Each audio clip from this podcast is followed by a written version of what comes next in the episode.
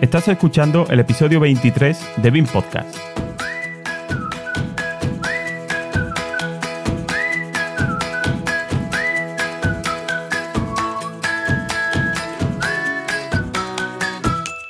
Hoy hablaremos de nuevos perfiles profesionales.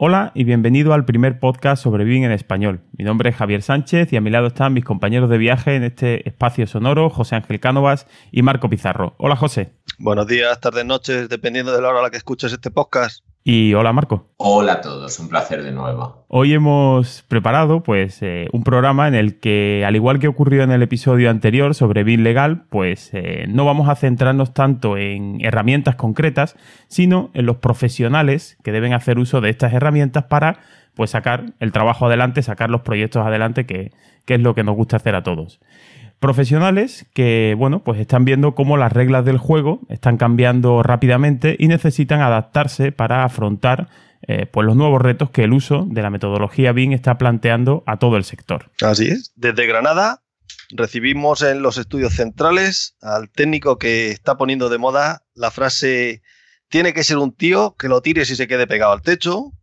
al tío que más escribe en todos los grupos de WhatsApp sobre BIM, al ingeniero de la edificación que suda BIM por todos los poros de su piel y que está pensando en ir al psicólogo porque todo lo que piensa o hace está relacionado con BIM.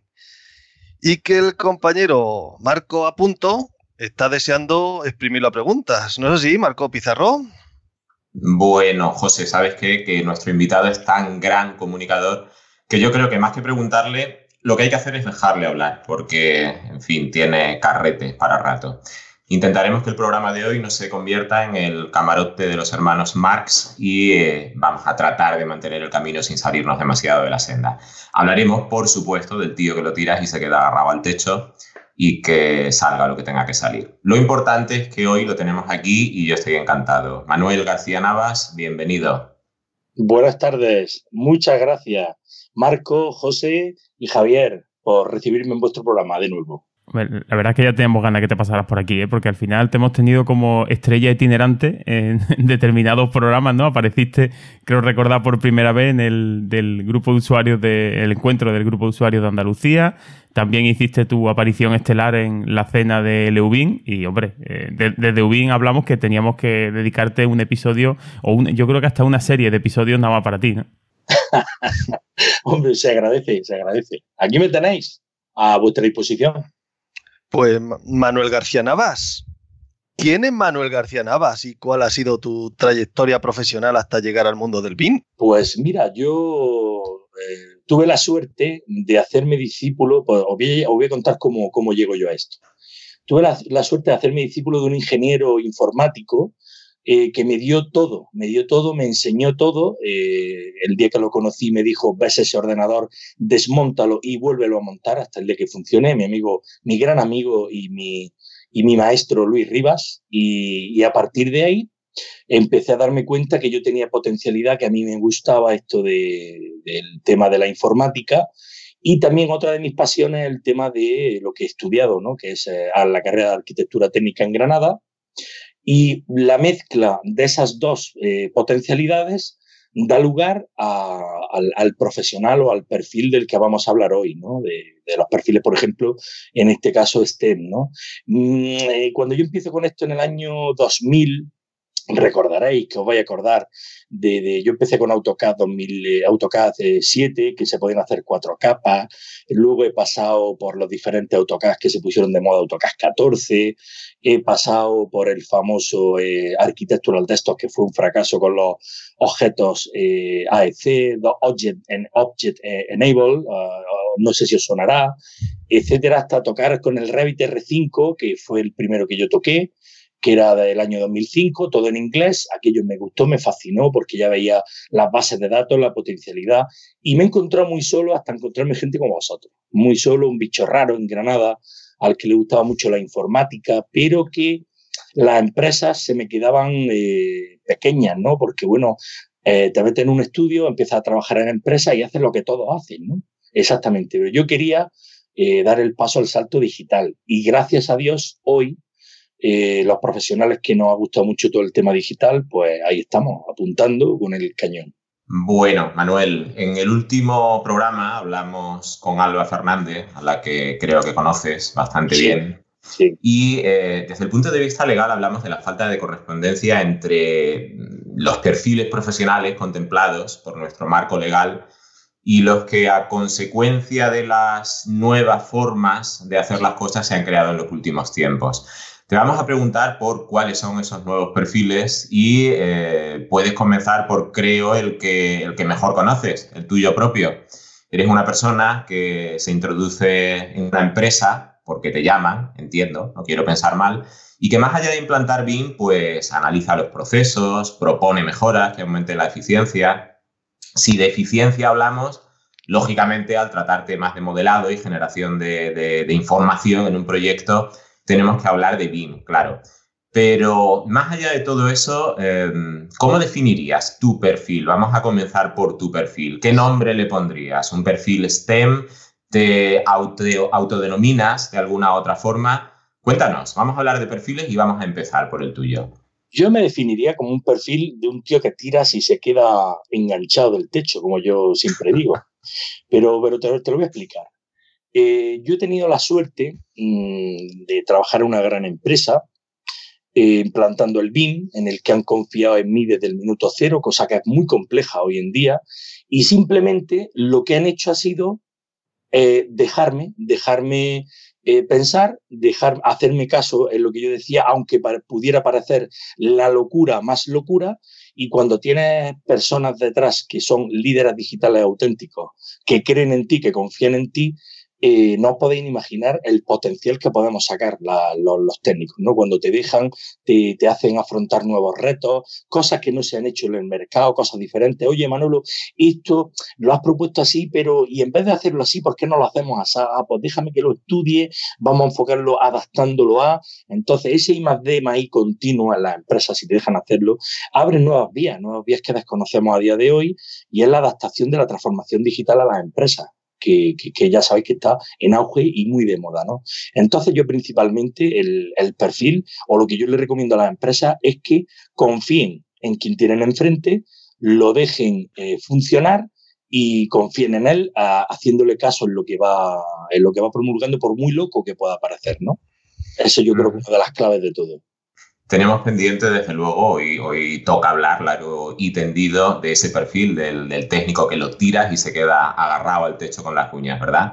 Evidentemente, y eh, aunque por ahí hay alguno o algunos que se empeñen en contradecir eh, mi teoría, no se puede saber de todo. Hacen falta especialistas, hacen falta buenos especialistas, hace falta tener los teléfonos de estos especialistas pero sí que es cierto, eh, bueno, que hay que disponer de una base lo suficientemente consistente como para, llegado el momento, aprender lo que toque aprender y hacerlo rápido, sin miedo. Después de algunas conversaciones contigo, creo que es por ahí por donde van los tiros de, de, este perfil del que se queda agarrado al techo, ¿no es así? De todas formas, tú siempre lo vas a explicar mejor. Profundizamos un poco en el tío que lo tiras y se queda agarrado al techo y si te parece a continuación hablamos de qué son los perfiles STEM y eh, más allá de eso, bueno, ¿cuáles serían esos nuevos perfiles profesionales que tú crees que, que, han surgido en estos últimos tiempos?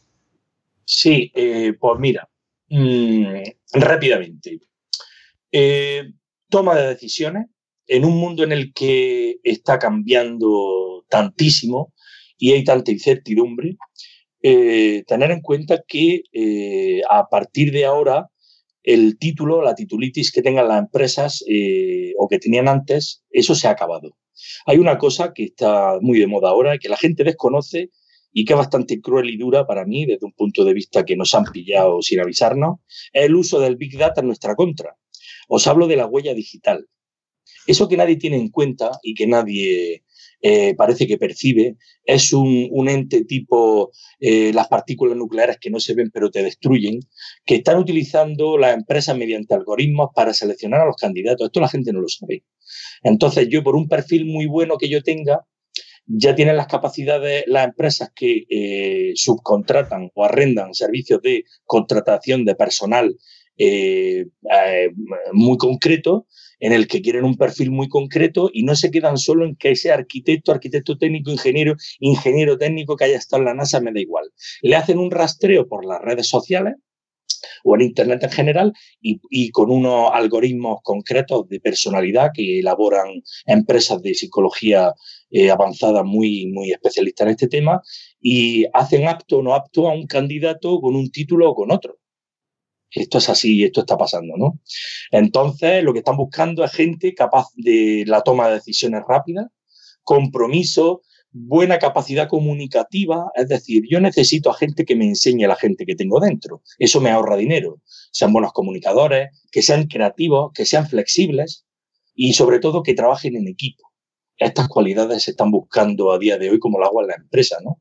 Entonces tú puedes ser o tener la, el título más grande del mundo entero, pero si no reúne eh, las cualidades que yo he estado comentando, la empresa cada vez se está dando cuenta de que no me interesas, porque yo para tener a una persona detrás de un ordenador muy inteligente, pero que no tiene, por ejemplo, capacidad comunicativa o, no es creativo o no sabe trabajar en equipo, al final no me sirve de nada. Entonces van por, ahí un poco los tiros. Huella que se anote todo el mundo, huella digital. Está haciendo mucho daño, mucho estrago, porque te hacen un, perfil y en función de tus opiniones políticas o del tipo de cómo te expresas, eh, si respetas o no otro tipo de, mm, eh, de, pensamiento diferente al tuyo y tal, en base a eso, pues te hacen un perfil de acto o no acto, simplemente. ¿eh? O sea, imaginaros hasta dónde estamos llegando. Ah, mm, Manuel. bueno, Manuel, no, audiencia. Mm, que sepáis que Manuel no siempre fue ingeniero de la edificación. Sí, señor. Pues también tiene el título de delineante, que ahora se llama técnico superior en proyectos de edificación. Correcto, correcto. Pues, pues mira, te explico, te explico un poco eso, eh, José Ángel. Y además se lo recomiendo a todo el mundo.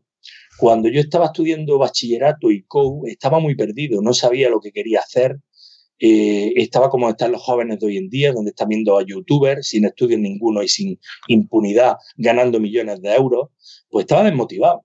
Y, en COU me quedó hasta, era DJ en aquella época, como sabéis, y me quedó hasta el recreo.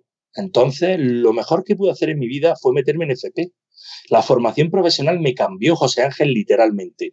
Me dio, me sacó todo el potencial, me exprimió y me sacó todo el potencial que yo tenía adentro y que no sabía que tenía. Con todo ese potencial empecé a trabajar. Toqué el mercado laboral con 18 años y empecé a llorar, a traer café, a hacer fotocopias, a ser becario trabajando de horas, etcétera, etcétera. Pero eso me abrió la mente de una manera brutal. Y luego cuando entré en la carrera llevaba un poco la experiencia de las matemáticas y de la parte dura del BUICO y luego la parte técnica de dibujo, de tema de diseño asistido por ordenador, tema digital y tal.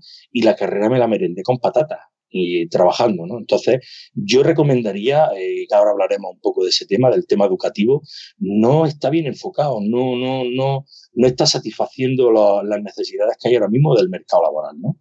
Entonces, te agradezco la pregunta porque no es que tenga el título, es que estoy orgulloso, orgulloso de haberlo, de haberlo hecho y recomendaría o casi obligaría a todo el mundo a que hiciera un, un FP tipo de dos años o de tres años porque te abre la mente de una manera espectacular.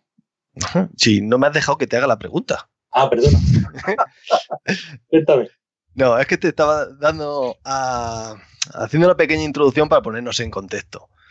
Por, como compañero delineante, por, por economizar palabras. Sí, sí.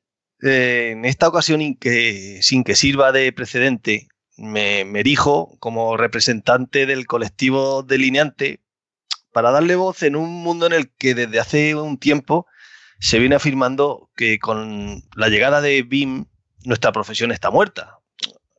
Como simples tiralíneas, reconozco que así puede ser. Ya que si nos quedamos en la, en la fase de modelado, de dibujo, el mismo modelador, por semejanza de rol, sería el delineante, que es el que también debe ir introduciendo la información en el modelo, a la vez que se tiran rayas se van definiendo cosas. Cosas que antes hacía, aparte del grafismo, el arquitecto. Uno hacía dos líneas separadas 15 centímetros y el otro definía si eso era medio pie de ladrillo macizo o dos pladur con aislante en medio. ¿Vale? Entonces, desde tu experiencia y tu punto de vista, ¿qué podemos aportar los técnicos superiores en proyectos de edificación en la elaboración de un proyecto? Como has hecho mención a los títulos y tienes la experiencia de haber hecho el ciclo formativo, no tenemos la firma que tenéis vosotros, pero tenemos conocimientos suficientes como para desarrollar un proyecto. No siempre tienen que ser titulados universitarios, como dice la LOE arquitecto, aparejador, ingeniero, ingeniero técnico? Pues José Ángel, yo no estoy de acuerdo en que seáis o, podríamos ser tiralínea o, o por, por, equivalencia eh, modeladores BIM, para nada, en absoluto. Si atiende a lo que antes te he dicho de toma de decisiones, compromiso, buena capacidad comunicativa, etcétera, etcétera, eh, hay, conozco perfiles de, con, que son delineantes y están en el estudio de arquitectura dirigiendo el estudio de arquitectura dirigiéndolo perfectamente porque tienen esa capacidad, conocen los mecanismos digitales, tienen carencias, quizá, y tú llevas razón en algunos temas muy concretos, pero bueno, para eso están los perfiles profesionales en el estudio o en la empresa para satisfacerlos. Pero eh, ¿por qué no un delineante puede tener la capacidad de dirigir un estudio de arquitectura? Si sabe y tiene la capacidad comunicativa, sabe cómo hay que mover a la gente, sabe eh, gestionar los plazos de entrega, etcétera, etcétera, etcétera. Conozco más de un caso y son muy buenos profesionales y ni siquiera mm, hay que preguntarles lo que son porque no es necesario preguntarles. Funcionan, están en los puestos que están porque tienen que estar y no por enchufe y ya da igual que sea, digo en serio, ingeniero, matemático. Conozco también casos de ingenieros químicos trabajando en un estudio de arquitectura. Conozco gente que ha hecho también tema de estadística y está en un estudio de arquitectura haciendo cosas impensables, pero se han dado cuenta que son buenos en eso. Al estudio satisface las necesidades del mismo y por qué no incorporan nuevos perfiles profesionales que están capacitados para realizar esas tareas, aunque luego tengan que firmar otros, ¿no? Por ahí van los tiros. Exacto. Pues eh, Manuel, ya que hemos introducido un poco esos perfiles, ¿no? esas nuevas demandas y hemos esbozado un poco eh, cuáles serían esas actitudes que se buscan, y ahora mismo, ya que parece ser que nos encontramos en un periodo ¿no? que podríamos clasificarlo como de transición ¿no? entre todavía los métodos de trabajo del CAD más encapsulados hasta mm, lo que buscamos, ¿no? Eh, temas más integrados, más colaborativos, etcétera. Mm, ¿Cómo ves tú o qué actitud te has encontrado tú en técnicos? No ya, vamos a dejar un momento a los jóvenes que se están, que se están formando, que hablaremos luego más tarde de ello. ¿Cómo ves los profesionales que ya están en la calle, que se están enfrentando a esta transición? Pues cómo, cómo lo están haciendo. Eh, ¿Tienen actitud positiva, negativa? No sé, ¿qué, has, percibido tú por, tu experiencia? Pues mira, Javier, por desgracia, lo, de lo que estamos hablando, los perfiles STEM o perfiles técnicos, para mí, por simplificarlo, son perfiles técnicos con altas capacidades de nuevas tecnologías o gran capacidad de aprendizaje, que le llamaría yo, ¿no? tipo Matrix. Eh, cada vez hay menos. Es curioso, ¿eh? pero cada vez hay menos. La gente, mm, a la mayoría, mm, salen y el tema de la tecnología, sí que es verdad que hay parte, un tanto por ciento que sí, pero a otros eh, no les hables del tema de nuevas tecnologías porque no les interesa el tema del Revit o, se dedican, quieren dedicarse a temas concretos o viendo el tema del BIM. Y yo muchas veces en el proceso evangelizador eh, les digo, oye, que está muy bien que tú te dediques al Passive House, pero no olvides que el Passive House está, en la, está cubierto por el tema del BIM hay que relacionarlo con el BIM al final, porque al final va a estar en un equipo multidisciplinar donde se va a trabajar con la metodología o con la tecnología BIM o con lo que sea, y tú vas a tener que adaptarlo eso a lo otro. Entonces, que sí, que está muy bien que te guste el Passive House, pero hay que adaptarlo. Por tanto, aunque no lo creáis, hay cierta eh, desafección en general por el tema digital en los, perfiles profesionales y está habiendo problemas en el mercado real de demanda de perfiles eh, profesionales con alta capacitación en nuevas tecnologías, perfiles técnicos. De manera que cuando esto se esté implantando en modo serio, que tengamos ya gobierno, que haya unas leyes bien muy concretas, que se empiece a implantar esto en forma masiva, el mercado va a tirar de, ese eh, tipo de profesional y no lo va a encontrar se está dando ya caso de que no lo está encontrando. las empresas les está costando trabajo encontrar este tipo de perfiles. Y ahí, y ahora hablaremos de ello, la universidad forma parte de ahora mismo del problema y debe de formar parte de la solución. Ahora os contaré reuniones que he tenido con el director de aquí de la Escuela de Granada de, de Arquitectura Técnica y está concienciado con estos temas me ha dicho que voy a colaborar con ellos ayudándole en, el tema de mis posibilidades y en la experiencia de lo que estaba haciendo. Y ellos son conscientes de que el mercado está demandando un tipo de profesional que ellos no están cuajando en la universidad. ¿eh? Eso, eso es lo más grave. Manuel, antes de pasar a la universidad, vamos a seguir en la empresa, pero eh, no nos vamos a centrar tanto en los técnicos como en las propias empresas. Tú, eh, además de con técnicos, has trabajado eh, con empresas, con muchas empresas y creo de, eh, mm, de, distinto tamaño. A nivel de empresas, ¿cuál es tu visión, esa visión evangelizadora de la que hablabas? Las empresas son permeables, son proactivas, las implantaciones se producen de arriba abajo, de abajo arriba. Háblanos de tu eh, parecer respecto de las empresas, si hay alguna postura dominante ante este cambio, y cuál es la función del líder tecnológico más que como técnico, como integrante de una empresa. Pues mira, dentro de la experiencia que he tenido, donde he triunfado siempre es en las empresas donde ha habido un líder tecnológico, un líder digital con clara vocación de llevar a la empresa a otro nivel en la última implantación que he estado haciendo en Almería, tanto el gerente como, como el director técnico eran convencidos de estas nuevas tecnologías, querían estar en estas nuevas tecnologías y, querían no querían a cualquiera. Yo venía recomendado por otra empresa, por eso digo lo del tema de la titulitis, y eh, lo que tenían claro es que la otra empresa estaba contenta con los servicios, por eso os digo que aquí ya empieza a funcionar el boca a boca, no necesitas casi ni currículum para moverte, y si a ellos les ha funcionado, yo quiero hacer lo mismo que están haciendo ellos, y quiero que mi empresa llevarla a otro nivel. Las empresas que carecen de estos nuevos, también he trabajado con ellos, en donde el gerente le preocupa los números, eh, con los copia y con los pega, eh, o con los copia-pega le va bien, funcionan, hacen proyectos como churros, al final van a tender a morir. Pero a día de hoy, por desgracia, siguen funcionando. Muy a mi pesar, yo me encuentro muy incómodo en ese tipo de empresas porque no te dejan avanzar, solo quieren números en plan económico, y lo, lo demás no le afecta, ¿no? le afecta el cambio climático, no le afecta la huella de carbono, no le afecta la sostenibilidad, ellos están fuera de todo eso, lo que quieren es tener contexto al técnico de turno del ayuntamiento, ¿qué, qué queréis que os cuente? La España es profunda, ¿no? Y entonces no funciona. Por, por tanto, para mí, Marco, y centrándome en la pregunta que me has hecho, el líder digital es clave, pieza fundamental en una empresa. Las empresas lo saben y están buscando también eh, personas con este tipo de perfil para iniciar la implantación. No, no lo perdáis. Primero, obtengo el líder digital, la persona que me va a hacer el cambio desde abajo hasta arriba. Desde abajo, la pregunta tuya era concienciando, evangelizando la empresa antes de que entre la otra empresa a hacer la implantación BIM para hacer una buena implantación y para que luego la implantación se quede y se desarrolle. Entonces, en este aspecto, los líderes digitales son fundamentales.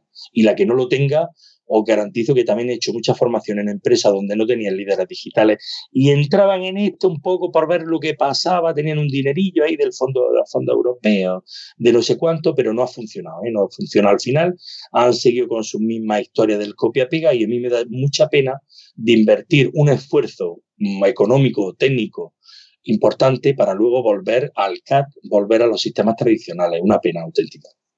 Quizás la cuestión es que las oficinas técnicas en este caso pues tendrían que entender que la transición tecnológica es necesaria y además debe ser continua. Desde luego, la superación del CAD marca un hito, pero estancarse en un mundo en continua evolución pues puede ser la sentencia de muerte para una, para una empresa. Con lo cual, eh, me permito concluir de lo que has dicho, que la figura del líder tecnológico es necesaria en cualquier empresa aunque solo sea como vínculo entre el, implantador o el consultor y, el resto del personal, ¿verdad?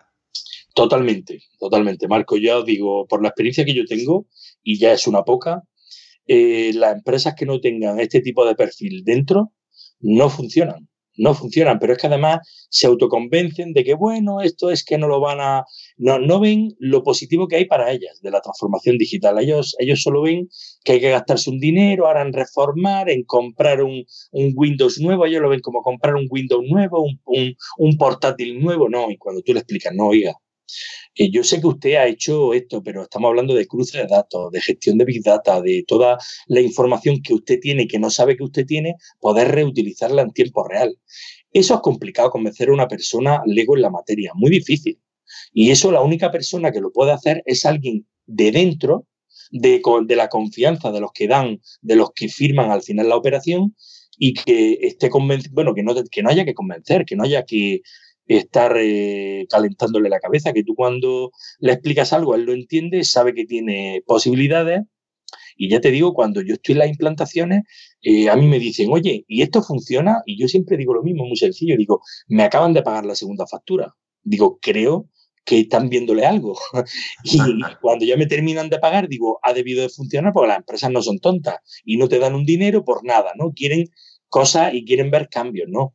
Y la que ha entrado, pues está muy contento, está muy contento eh, porque están viendo que eh, parte del esfuerzo tienen que reducirlo y la otra parte del esfuerzo pues la ven recompensada porque obtienen cosas que antes no tenían, temas de calidad, eh, comunicación, primas colaborativos con, con con usuarios exteriores o con clientes externos que antes no tenían la capacidad de mostrarle cosas en, realidad aumentada, en realidad virtual, eh, que favorece mucho el negocio, etcétera, etcétera, etcétera.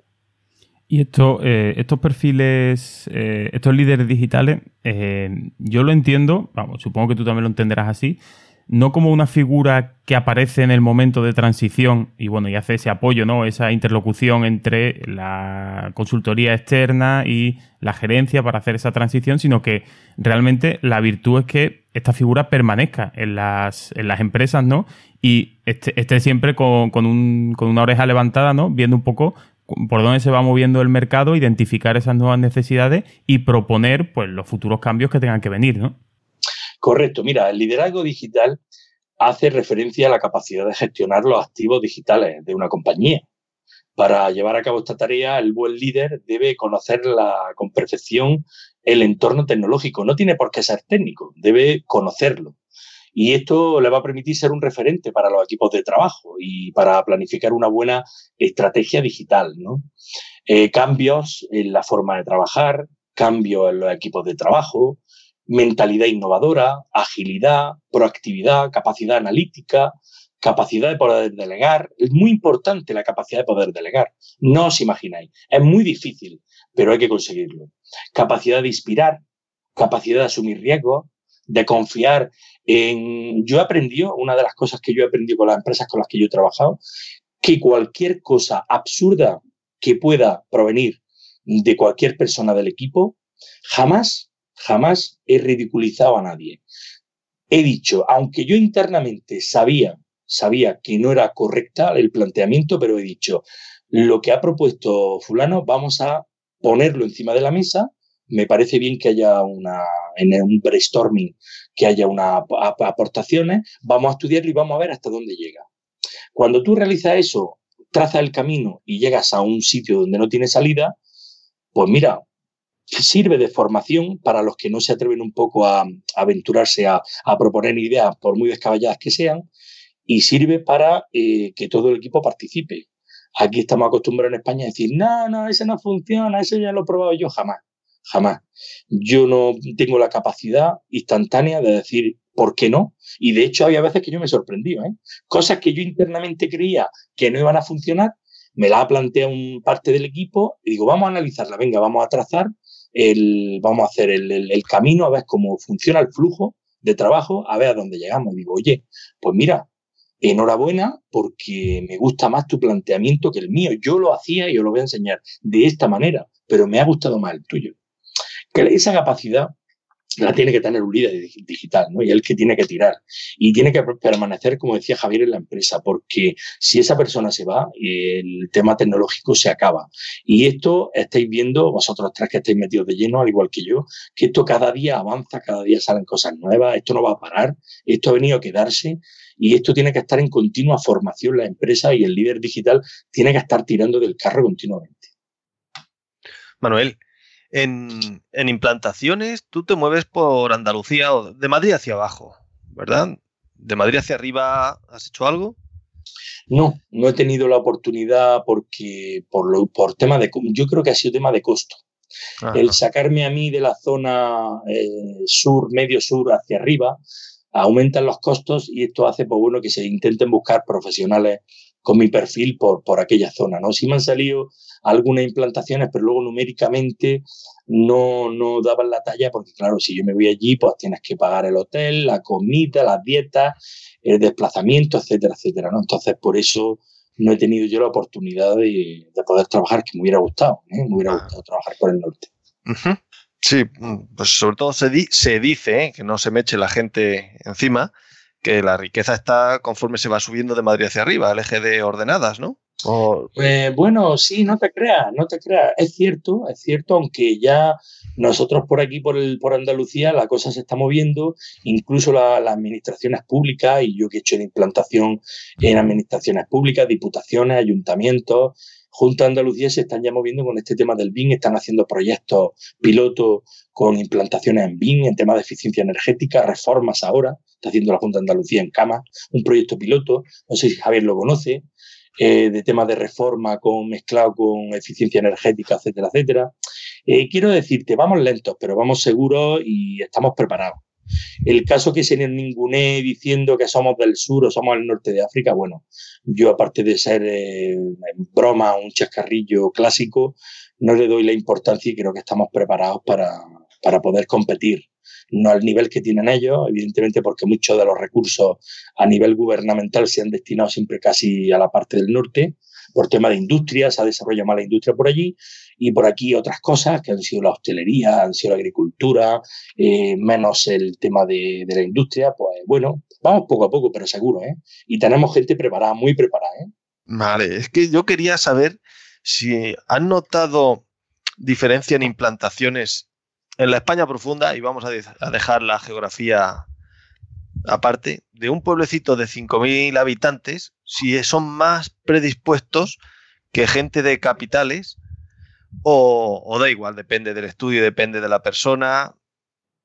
Bueno, he hecho implantación BIM en, pequeños estudios que eh, precisamente han estado en núcleos de 5.000 habitantes y esos estudios, eh, bueno, en este caso este estudio era que lo obligaba una compañía para la que trabajaban, eh, una compañía petrolera, porque quería ya los proyectos en BIM. Entonces, no les quedaba otra que meterse en esto del tema del BIM porque, claro, la compañía le decía yo quiero los proyectos ya en BIM. Entonces fue cuando empezaron a formarse, a comprar el software, a, necesitar una implantación. Y bueno, luego te das cuenta de que en estas pequeñas empresas hay grandes profesionales ¿eh? que forman forman una familia. Eh, en, este, en estas empresas pequeñitas son una familia, no son un equipo de como en las ciudades pasa o en las grandes capitales, Aquí son familias y tienen que tirar todo del carro porque su sueldo depende de ellos y viven de ellos para comer y, la verdad que le ponen mucho entusiasmo, mucho entusiasmo, mucho interés y tienen muchas ganas de aprender. Y en estos casos, fijaros lo que yo digo, como viene casi por obligación, no se necesitan liderazgos digitales porque ellos ya mismos ellos mismos forman el liderazgo digital ¿eh? y te encuentras de todo tipo, desde que el que no sabe nada, que para mí, a mí el perfil que más me gusta para enseñar es el que no sabe nada, el que pregunta mucho, el que parece más torpe de la empresa, pero tiene un potencial interior que cuando se lo saca a flote, yo en una de las implantaciones que he hecho en Almería, una persona de este tipo, que le dije confío en ti y parecía que era el más torpe de todos, cuando terminamos la implantación y me hacía una pregunta, yo me paraba y le decía, vamos a analizar lo que me acabas de preguntar. Y él mismo se sorprendía de la pregunta que me había hecho, relacionada con el tema de la implantación BIM y con palabras técnicas metidas ahí por medio, hablando de Big Data y tal. Y decía, pues lleva razón, Manolo. Dice, no sabe lo que es. Incluso gente que se iba a jubilar. Yo le decía a uno con mucho cariño, Enrique, digo, Enrique, una persona con 64 años, delineante de profesión, con este interés por aprender. A mí, yo he aprendido mucho de ellos de vida. ¿eh? Una persona que dice, sí, Manolo, pero es que en el momento que uno deja de aprender, mueres, como persona y como todo. Y lo veías que se iba a jubilar ya y que ya le daba igual, y que venía en su hora extra, echaba horas extras, que le daba igual, y quería venir a aprender hasta que se ha jubilado. ¿eh? Increíble, se ha jubilado y está orgulloso de haber formado parte del cambio del BIN. O sea, que imaginaros. Entonces da igual la geografía, depende siempre de la persona. Sí, totalmente. Y del, y del título, de la predisposición. Totalmente. Y entonces para esos profesionales que sean jóvenes, nuevos, veteranos, viejóvenes, ¿qué consejo les darías para que lleguen a ser profesionales atractivos para que el mercado, para el mercado de la construcción que, que, está viniendo, que está por venir? Pues mira, yo les diría lo mismo. Yo he aprendido, hay varias formas, mm, cuando yo estoy con las empresas hablando y les explico las diferentes formas de hacer una implantación BIM, que parte desde mm, aprender apelo, como lo hice yo con vídeos de YouTube, vídeos sudamericanos, que, permitidme el chascarrillo, es bastante duro porque utilizan un castellano diferente al nuestro. Pero yo, claro, en 2005, cuando yo me enfrento a esto, pues me he tenido que aprender lo que es una pileta de piso, una trave, una, un, eh, un piso, un, en fin, conceptos que uno no conoce, ¿no? pero aprender de esa manera te hace que se te quede grabado a fuego. Y yo ofrezco diferentes posibilidades. Cuando estoy hablando con estudiantes, pues le hablo de, plataformas digitales, que, son, que hay cursos muy baratos, porque lo que hay en YouTube está todo muy desorganizado y como tú te metas a aprender por ahí, eh, te puedes montar un lío impresionante, ¿no? Hasta cuando acabas la formación en colegio, formación en academia, y la implantación BIM, ¿no? Cada día las empresas están apostando por una implantación que es el concepto un poco más caro, ¿no? De funcionalidad, pero que al final yo lo que quiero, como una empresa a la que estuve, que yo, oye, Manolo, yo necesito un 10% de Revit, no necesito más. Entonces, una implantación es lo que yo necesito, esto, esto y esto, y no me cuentes ni me hablas de masa, ni me hablas de render, ni me hablas de sombra, ni me hablas de simulaciones de no sé qué, yo necesito estas cuatro cosas. Se dan cuenta que una implantación es más cara, pero yo consigo del técnico que me haga una ruta, una hoja de ruta, un flujo de trabajo, eh, me establezca un prima colaborativo adaptado a mí. Entonces, y lo están empezando a pagar con gusto y se está dando cuenta que aunque se gasten más, tardan menos y el objetivo lo cumplen antes. Entonces, por ahí van un poco. Yo le recomendaría a la gente, centrando en el tema, que se empiecen a formar en el tema de nuevas tecnologías. Ahora sí que ahí entramos en los perfiles que están siendo más demandados, pero que, que, no dejen de aprender. Esto no es yo soy aparejador o yo soy delineante y funciono muy bien con Revit. No, no, no, no. Las empresas ya quieren algo más y quieren estrujarte como un limón y hay que saber de muchas más cosas, ¿eh? como ahora comentaremos. Si pudieras escribir tu particular carta a los Reyes Magos pidiéndole lo que quieras, mm, siempre que sea realista, no le pidas a los Ronaldos, a los Cristianos Ronaldo y a los Messi del BIN, ¿qué requisitos le pedirías a un tío para una oficina técnica que desarrolle proyectos? Pues mira, te voy a decir lo que me pidió una empresa un día. Me pidió que le ayudara a buscar a alguien. Y me dijo, Manolo, quiero un técnico o una persona que quiera y que tenga mucha ansia y, ganas de aprender. Me da igual que no sepa Revit, me da igual que sepa poco Revit, me da igual que no sepa BIM, que sepa poco BIM. Dice, pero que tenga unas ganas horrorosas de aprender. Eso me dijo la empresa y me dejó muerto. Me dejó muerto, ¿eh? Porque una gran empresa a nivel internacional potente, toda una franquicia que tienen, pero está importante y yo me quedé eh, alucinado. Dice, sí, dice, yo ya, entre tú y yo nos encargamos del resto, de formarlo, fraguarlo, darle forma. Claro, la empresa se está dando cuenta que si tienen a alguien con muchas ganas de aprender, el resto fluye solo, José. No necesitan más. Ya está. Muchas ganas de aprender y los requisitos que he dicho antes, de formar equipo, no tener miedo a equivocarte, todos los rollos pero no tener eh, grandes títulos ni Master BIM con la empresa tal o con la universidad fulana o ser BIM Manager por la Universidad de Tokio. Olvidaros de eso, ¿eh? Olvidaros, las empresas quieren personas con muchas ganas de aprender. a partir de ahora se va a llenar LinkedIn de Curioser, Inquieter y con continuo. Me gusta aprender continuamente. Me lo anoto, Curioser, Inquieter, me lo anoto. ¿eh? Eso es lo que tengo yo puesto por ahí en mi, En mi Twitter, me parece. Con lo cual, podríamos, eh, bueno, sí, podemos concluir que eh, si la titulación pierde peso en favor de la capacitación, incluso la capacitación pierde peso en favor de la predisposición, podríamos decir. Yo tengo también un ejemplo muy cercano, una amiga delineante, eh, bueno, y un amigo arquitecto que necesitaba, están empezando a trabajar en BIM, necesitaba un perfil de delineante que manejase ArchiCAD. Joder, es que no encuentro a, nadie que maneje ArchiCAD por aquí y tal. Y yo le dije, bueno, yo conozco a una persona pues que tiene esta predisposición, que no maneja ArchiCAD, no lo he utilizado nunca, pero maneja Revit y al plan. Dale dos semanas. Y así fue, en dos semanas eh, casi que les estaba enseñando cosas de ArchiCAD en el estudio. Ahí va. Es decir, eh, prácticamente sin titulación, sin capacitación específica, pero con esa predisposición de la que, de la que tú estás hablando. Y, bueno, fue todo un triunfo, los dos me lo agradecieron. Correcto, correcto. Se trata de eso, ¿no? De, de, tener capacidad, gran capacidad para el aprendizaje. A mí ha sido lo que me ha catapultado como profesional digital en esto o, adaptarme a las nuevas tecnologías, ¿no? Yo no olvido lo que soy. Yo soy arquitecto técnico, me apasiona también la construcción, la rehabilitación, el passive house, todo lo que está relacionado. Me apasiona llenarme de hormigón, hacer replanteos con el encargado de obra, discutir con ellos, eh, meterme en una obra y llenarte de mierda. Eh, a mí me gusta todo eso también, pero la digitalización también me gusta y me gusta aplicar una cosa con la otra. Entonces, eh, el profesional que está demandando ahora mismo el mercado es alguien que tenga esa capacidad de adaptarse. Lo que yo decía con el tío este que tú tiras y se queda pegado al techo, ya lo estáis viendo lo que es. Es un tío que se adapta, que se adapta cuando a mí me dicen en una empresa que ya me imagino que conoceréis, oye Manolo, que hay que desarrollar una app eh, para mejorar la, el BIM 360, eh, una API en JavaScript a través de Forge.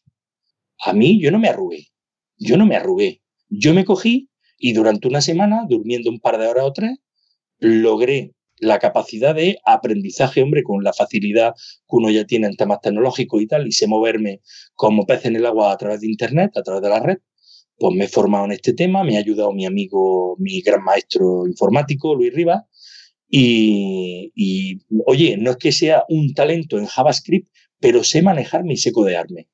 No soy un informático, no soy un ingeniero informático, pero he logrado hacer una, una app eh, que, corrige o que eh, mejora una aplicación para una empresa que necesitaba una serie de requisitos. Y eso la empresa lo sabe.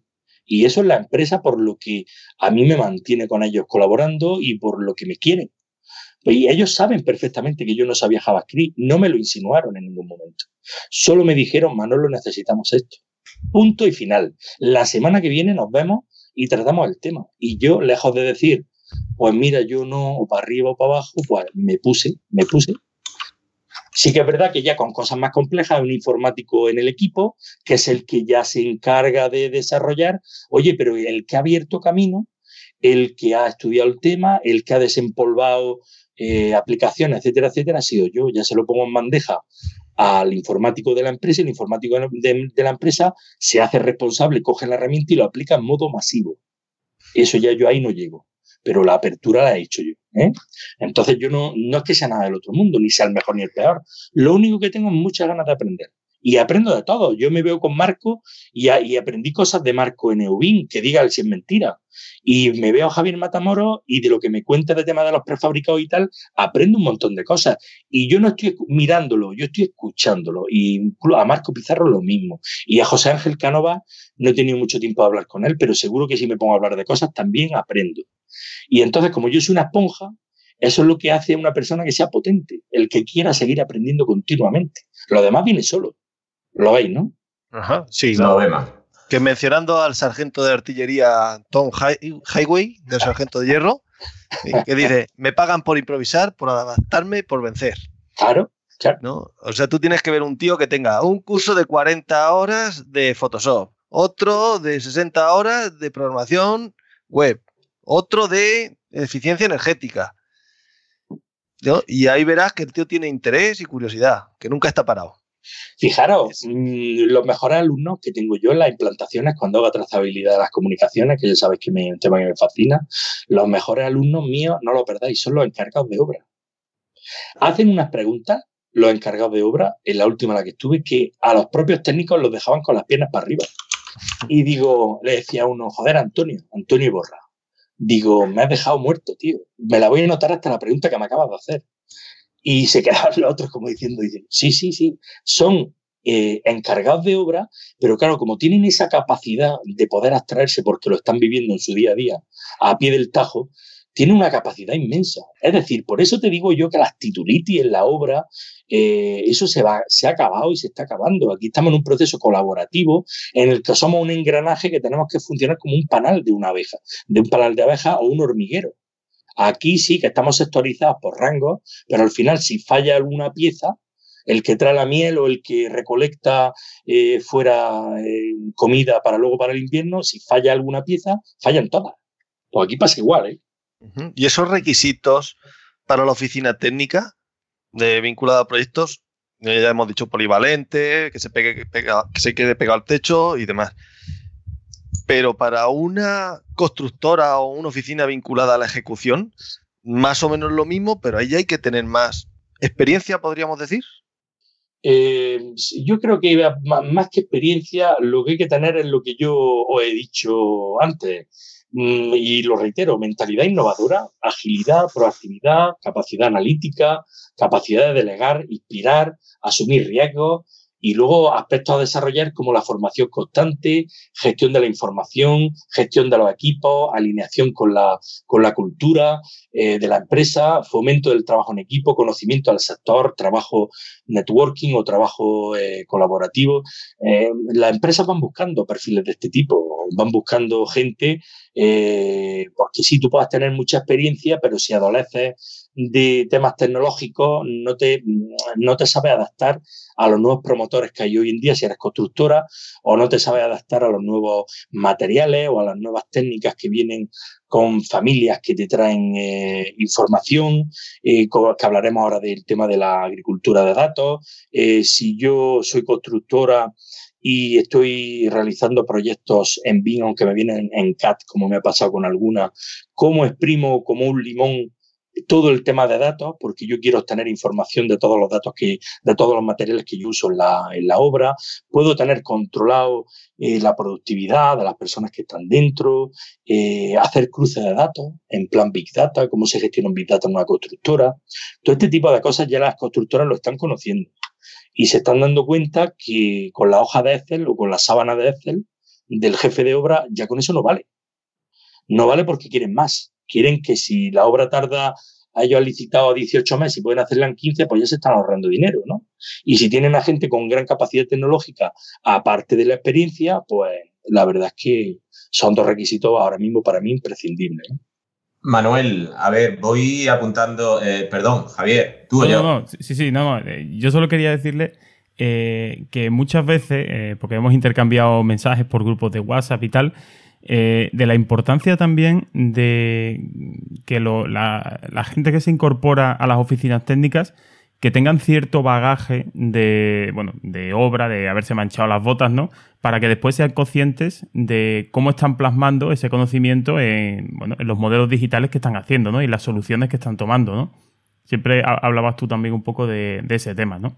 Sí, eh, bueno, te das cuenta cuando te encuentras con, eh, que yo les tengo mucho cariño cuando entran eh, perfiles de tipo en, prácticas eh, a trabajar en las empresas con las que yo colaboro, saben mucho de Revit, mucho, pero pues te encuentras casos de que, pues, por ejemplo, pues te hacen etiquetas con, con modo texto, no saben utilizar los parámetros, te hacen encuentros constructivos de los que se nota que no saben, no tienen la capacidad de abstraerse para hacer cómo se hace el encuentro, con una cubierta plana, con una cubierta inclinada.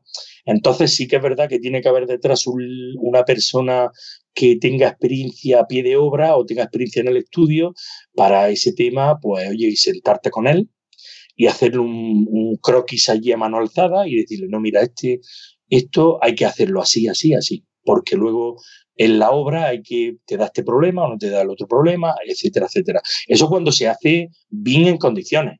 Si lo que estamos utilizando en otros estudios es Revit o Archicad como si fuera un CAD, no estamos hablando nada.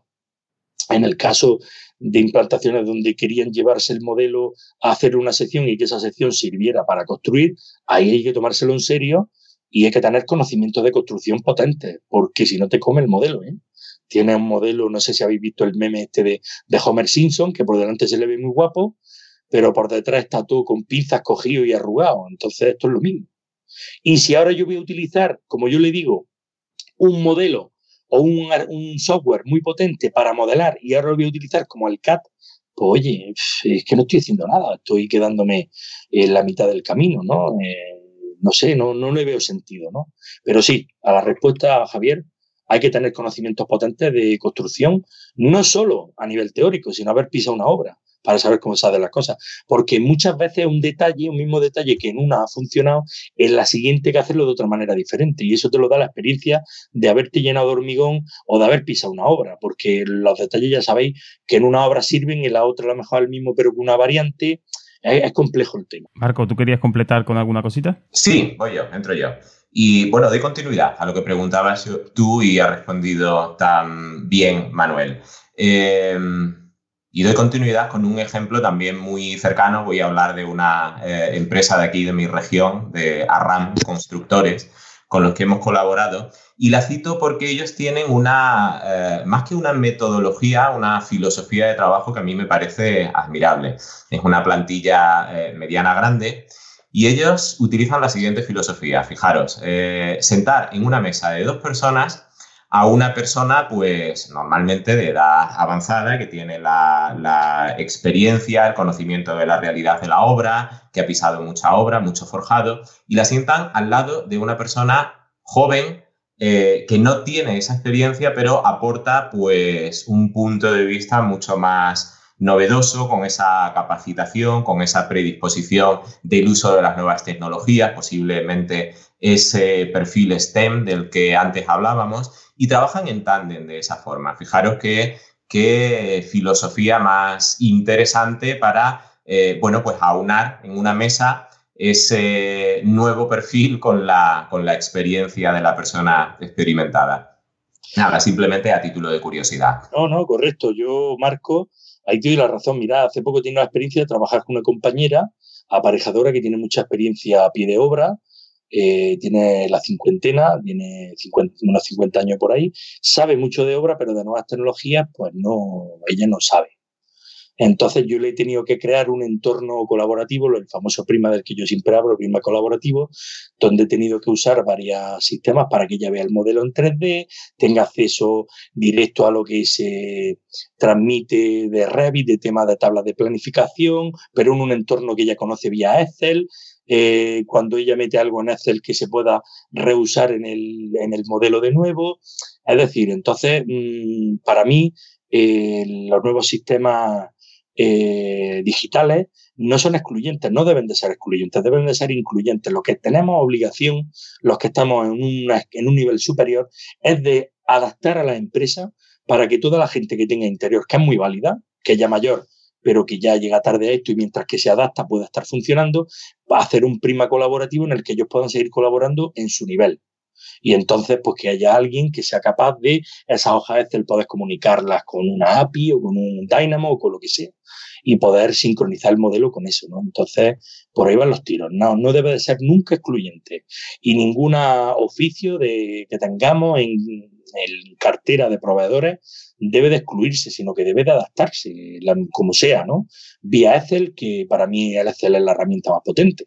O sea que en ese tema, el tándem ese del que hablaba Marco, para mí es perfecto porque se une la solvencia digital con la experiencia eh, de, a pie de obra. Entonces eso es, una, es un equipo muy potente. ¿eh?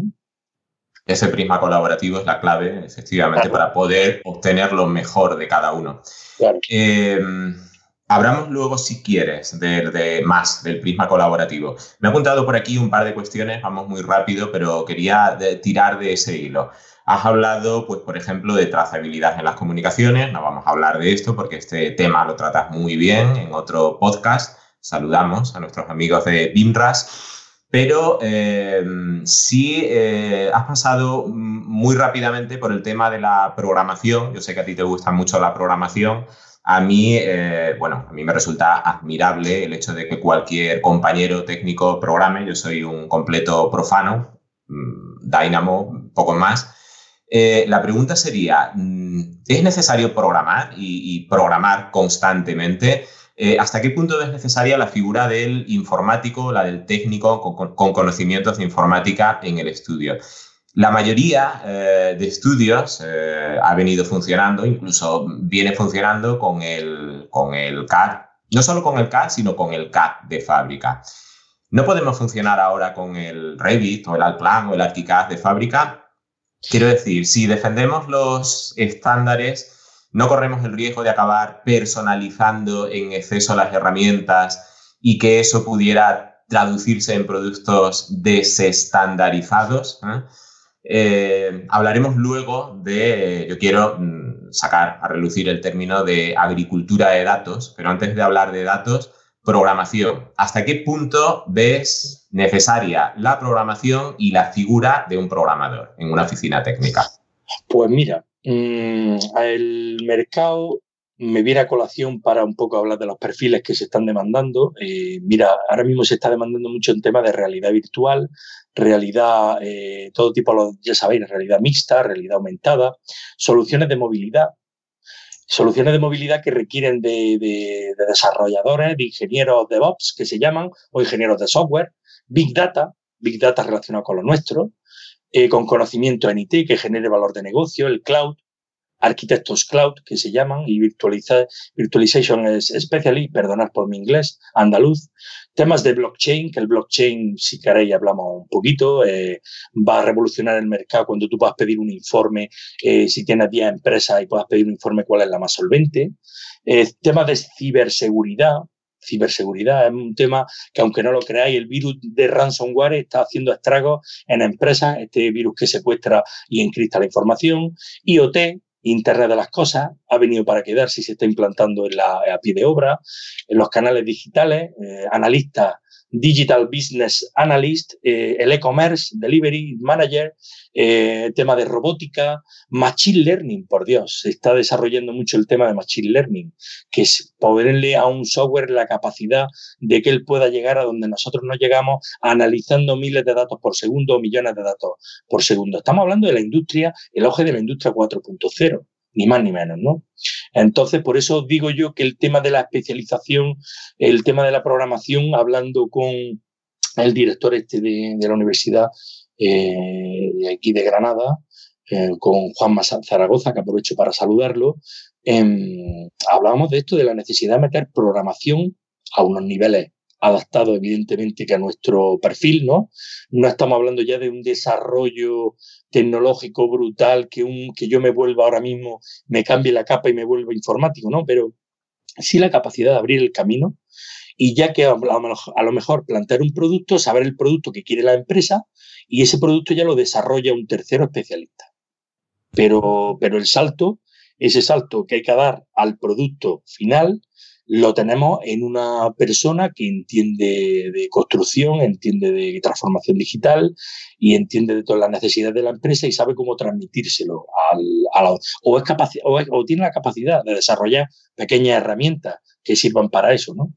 Hasta ahora no sabemos, no nos damos cuenta en el tema de datos, la cantidad ingente de datos y que no estamos usando. Y fijaros que sí están usando en Internet nuestra contra o a favor de ellos todas las empresas pues para vendernos a través de enlaces.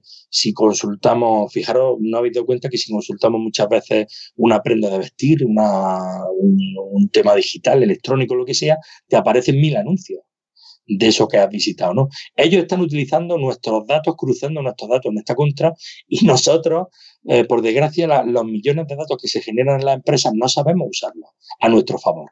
Y yo creo que por ahí viene un poco la necesidad de que el técnico dé un paso más y aprenda eh, nuevas herramientas de programación que puedan eh, esos datos esos datos cruzarse entre ellos para obtener resultados que a priori no somos capaces de ver. Bueno, yo creo que vamos necesariamente a tener que hacer una segunda edición del programa porque van surgiendo por aquí cosas interesantísimas. Yo soy un apasionado de la tecnología blockchain y yo creo que la tecnología blockchain va a tener mucho, muchísimo que decir aquí en nuestro mundo. Mm, supongo que no de forma inmediata, pero no, no va a tardar. Tecnología blockchain para garantizar la trazabilidad sin fugas, para que no nos pase todo esto del, del, spam que tú estás comentando, para garantizar mm, autorías parciales en un modelo complejo colaborativo, para mm, habilitar controles inteligentes que desbloqueen el pago de determinada certificación cuando en obra en la tablet, eh, mm, bueno, pues pulsemos sobre determinado botón que garantiza que una obra se ha hecho. No nos vamos a meter ahí porque hay, hay mucho que hablar, pero eh, bueno, sería uno de esos temas para, para, un segundo programa. No sé si quieres añadir algo más de blockchain. No, no. No, vamos a abrir. No, porque sí, como nos metamos, como nos metamos ahí, Marco, ahí hay largo, largo y tendido. Pues vamos a meternos en otro. Oye, me da la impresión de que Javier se ha dormido. No, no, yo estaba, yo estaba esperando que, me habías dado pie, ya que habías empezado a hablar de, tu conexión con la universidad, de estas eh, charlas que habías tenido, y yo me quería centrar precisamente en esos profesionales que actualmente se están formando o que en un futuro pues, se van a formar ¿no? en los próximos años. Y hablar, pues, en, este pasado UBI en 2019, tuvimos la suerte de, asistir juntos a un debate eh, precisamente sobre la responsabilidad y el papel que tenía la universidad, bueno, y cualquier otro centro de formación reglada, lo que pasa es que allí, como estábamos amparados por la eh, Escuela eh, de, Aparejadores de Valencia, pues era, era la universidad, pues cuál era la responsabilidad de estos centros en la creación de esos nuevos, pues la formación, en este caso, de esos nuevos profesionales de la, de la construcción. Así que eh, yo te quería preguntar, mm, siendo conscientes de la inercia natural ¿no? que una institución tan grande como la universidad pues tiene y que pues cuesta moverla, cuesta hacerle cambio, ¿cómo valoras tú mm, la entrada del BIN o la entrada de estos nuevos requisitos de la empresa en la universidad? ¿Se están llevando a cabo? ¿Cuál es la estrategia que tú has tenido conocimiento que la universidad está haciendo? No sé, háblanos un poco de, vamos a hablar de ese tema. Sí, mira, eh, yo por la, tengo todavía conexiones en la universidad, incluso me llaman para, para hacerme ciertas consultas y tal. De hecho, se han creado un, perfil eh, interno en la universidad que se llama STEM, perfiles STEM, con eso lo digo todo bueno, pero yo creo que Manuel todavía no has dicho eh, las siglas STEM, porque yo lo sé porque te llevo escuchando yo no sé cuánto tiempo hablar de esto, pero estaría bien definir exactamente qué son los perfiles STEM, ¿no? S-T-E-M, ¿no? Y lo hemos dicho antes, ¿no? Science, Technology, Engineering, Mathematics. No, lo hemos dicho antes, pero fuera de micro. Sí, ah, es verdad, es verdad, perdón. Sorry, sorry, cierto, sí. Eh, repito, repito de nuevo. Science, Technology, Engineering, Mathematics. Eh, son perfiles técnicos, perfiles técnicos eh, con una alta capacitación en nuevas tecnologías, básicamente para definirlo en nuestro ergot. A día de hoy, la universidad, yo hablo por la mía, la Universidad de Granada está eh, proveyendo este tipo de, mm, perfil al mercado, no. No, y no quiero meterlos a todos en el mismo saco porque conozco un montón eh, de profesores que han sabido adaptarse a las nuevas tecnologías y ahora mismo tenemos en el equipo del, que aprovecho para saludarlos del BINCO ATGR, del grupo de BIN del Colegio de Aparejadores de Granada, tenemos un profesor jubilado eh, que está eh, haciendo una tesis de tema de mediciones con el tema del BIN. O sea, quiero deciros, y ha sido profesor y cree las nuevas tecnologías. Luego hay otros profesores que, por ejemplo, están dando con asignaturas con Project 2003. Project 2010, me da igual. Quiero decirte, no se han sabido adaptar a las nuevas tecnologías. Entonces, mm, ¿está fallando la universidad en este aspecto? Pues está fallando la universidad en este aspecto porque no está, eh, no está proveyendo al mercado de los verdaderos profesionales que hay. Y seguimos siempre con lo mismo. Seguimos con el RQR de los cursos de Revit, los cursos de Archicad y tal hasta que hablando con Santiago, el director de la escuela, me decía, oye Manolo, esto de los datos, estoy viendo yo que tú estás trabajando con empresas con el tema de datos y tal, y oye, pero por lo que me has contado, esto tiene una importancia como están barajando, están, lo tienen bastante claro, cambiar el tema de las asignaturas, cambiar la organización y adaptarlo a las nuevas tecnologías para poder eh, asistir al mercado de unos profesionales ya preparados. Porque la verdad que no, estamos viendo lo mismo, que sí, que está muy bonito, está muy bonito todo el tema de la, de la, como yo le decía a una profesora mía en primero, cuando me hablaba de cambio de base en espacios vectoriales, estamos hablando de álgebra o de cálculo, creo. Digo, sí, me parece, me, me parece muy bien, pero dígame eso, ¿para qué lo utilizo yo en mi entorno? No me lo supo explicar porque era una persona de matemáticas que venía y luego simplemente es una cosa que se hace cuando tú haces un cambio de estación, cuando estás haciendo, sirve para eso, a nivel, a nivel eh, esquemático, fin, que no, no está adaptado. Nuestro sector no está, no está cumpliendo con los requisitos del mercado de este tipo de profesionales. Entonces, cada día hay menos. Lo que yo os comentaba fuera de micro es que los perfiles STEM no es que estén en auge, es que en España hay déficit. ¿eh? Los últimos datos que hay, 15 eh, de cada mil graduados tiene este tipo de formación. Entonces, el mercado está intentando tirar de este tipo de profesional y no lo encuentra a día de hoy. Las barreras para formarse, pues son las barreras educativas, las psicológicas, informativas, las sociales. ¿eh? No hay igualdad de oportunidades, yo creo, en este aspecto, porque la universidad, eh, no sé si te acuerdas, Javier, hablando con Pepe Vázquez en el EUBIN, ellos insistían del tema de que ellos tienen que hablar de teoría. Sí, háblame de teoría, pero adáptamela, adáptamela a las nuevas tecnologías y adáptamelo. Eh, Sabéis que los niños hoy en día son nativos de las nuevas tecnologías y se retroalimentan mucho de YouTube. Y a los niños hay que adaptarles los contenidos también y hacerse a los digitales, lo sabéis. Esto está cambiando, la universidad tiene que cambiar. La programación ha venido para quedarse. Nos guste o no nos guste, habrá un tipo de programación dentro de las carreras técnicas, ingeniería, arquitectura, etcétera, etcétera. Y no, la universidad se está adaptando. Yo hablo de Granada, no. A día de hoy no, que lo tienen en proyecto, sí, por lo que yo he hablado con ellos. Pero a día de hoy no. Entonces, el perfil que sale a la calle es una persona con un máster en BIM que se pone en el título que es BIM Manager, que a mí me hace mucha gracia cuando empieza a mirar por internet y hay un montón de BIM Manager y luego la ves la experiencia y pone que ha estado de pasante en un estudio de arquitectura. Entonces ya me contará a mí que BIM Manager eres, ¿no? No se trata de eso, se trata de mm, que te suelten y tú saber eh, maniobrar dentro de una empresa y guiarla por este camino tan sinuoso y tan oscuro que parece el tema de la transformación digital. ¿no? Por ahí van los tiros. Manuel, yo creo, estoy convencido de que, de que no hay que esperar a un máster, que la entrada de BIM en la universidad es necesaria, que no puede valorarse de otra forma. Sí que es cierto que la universidad no está tanto para enseñar herramientas, para eso estará el máster o los cursos, como para iniciar a los alumnos en, eh, en la metodología BIM, en la metodología colaborativa basada en datos. Em, yo pongo un ejemplo, la asignatura de estática gráfica a mí me enseñó a entender cómo funciona una estructura. Sin embargo, resolver matrices eh, durante tres años en asignatura de, estructuras no aportó absolutamente nada a mi, a mi posterior vida profesional.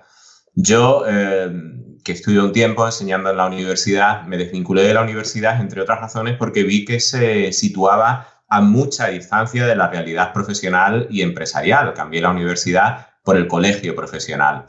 Yo creo que esto es un poco lacra de la universidad española, eh, esa separación entre lo académico y, bueno, y lo empresarial o lo profesional. Todos los profesionales, como venimos diciendo desde el principio del programa, necesitan formación continua y yo creo que precisamente eso es lo que falla en la universidad. Hay mucha falta de formación continua por parte del profesorado. Eh, ¿Tú crees que harían falta nuevos perfiles profesionales también en la universidad o cambiamos los que tenemos? Bueno, eh, ya estoy viendo respondiendo a tu pregunta.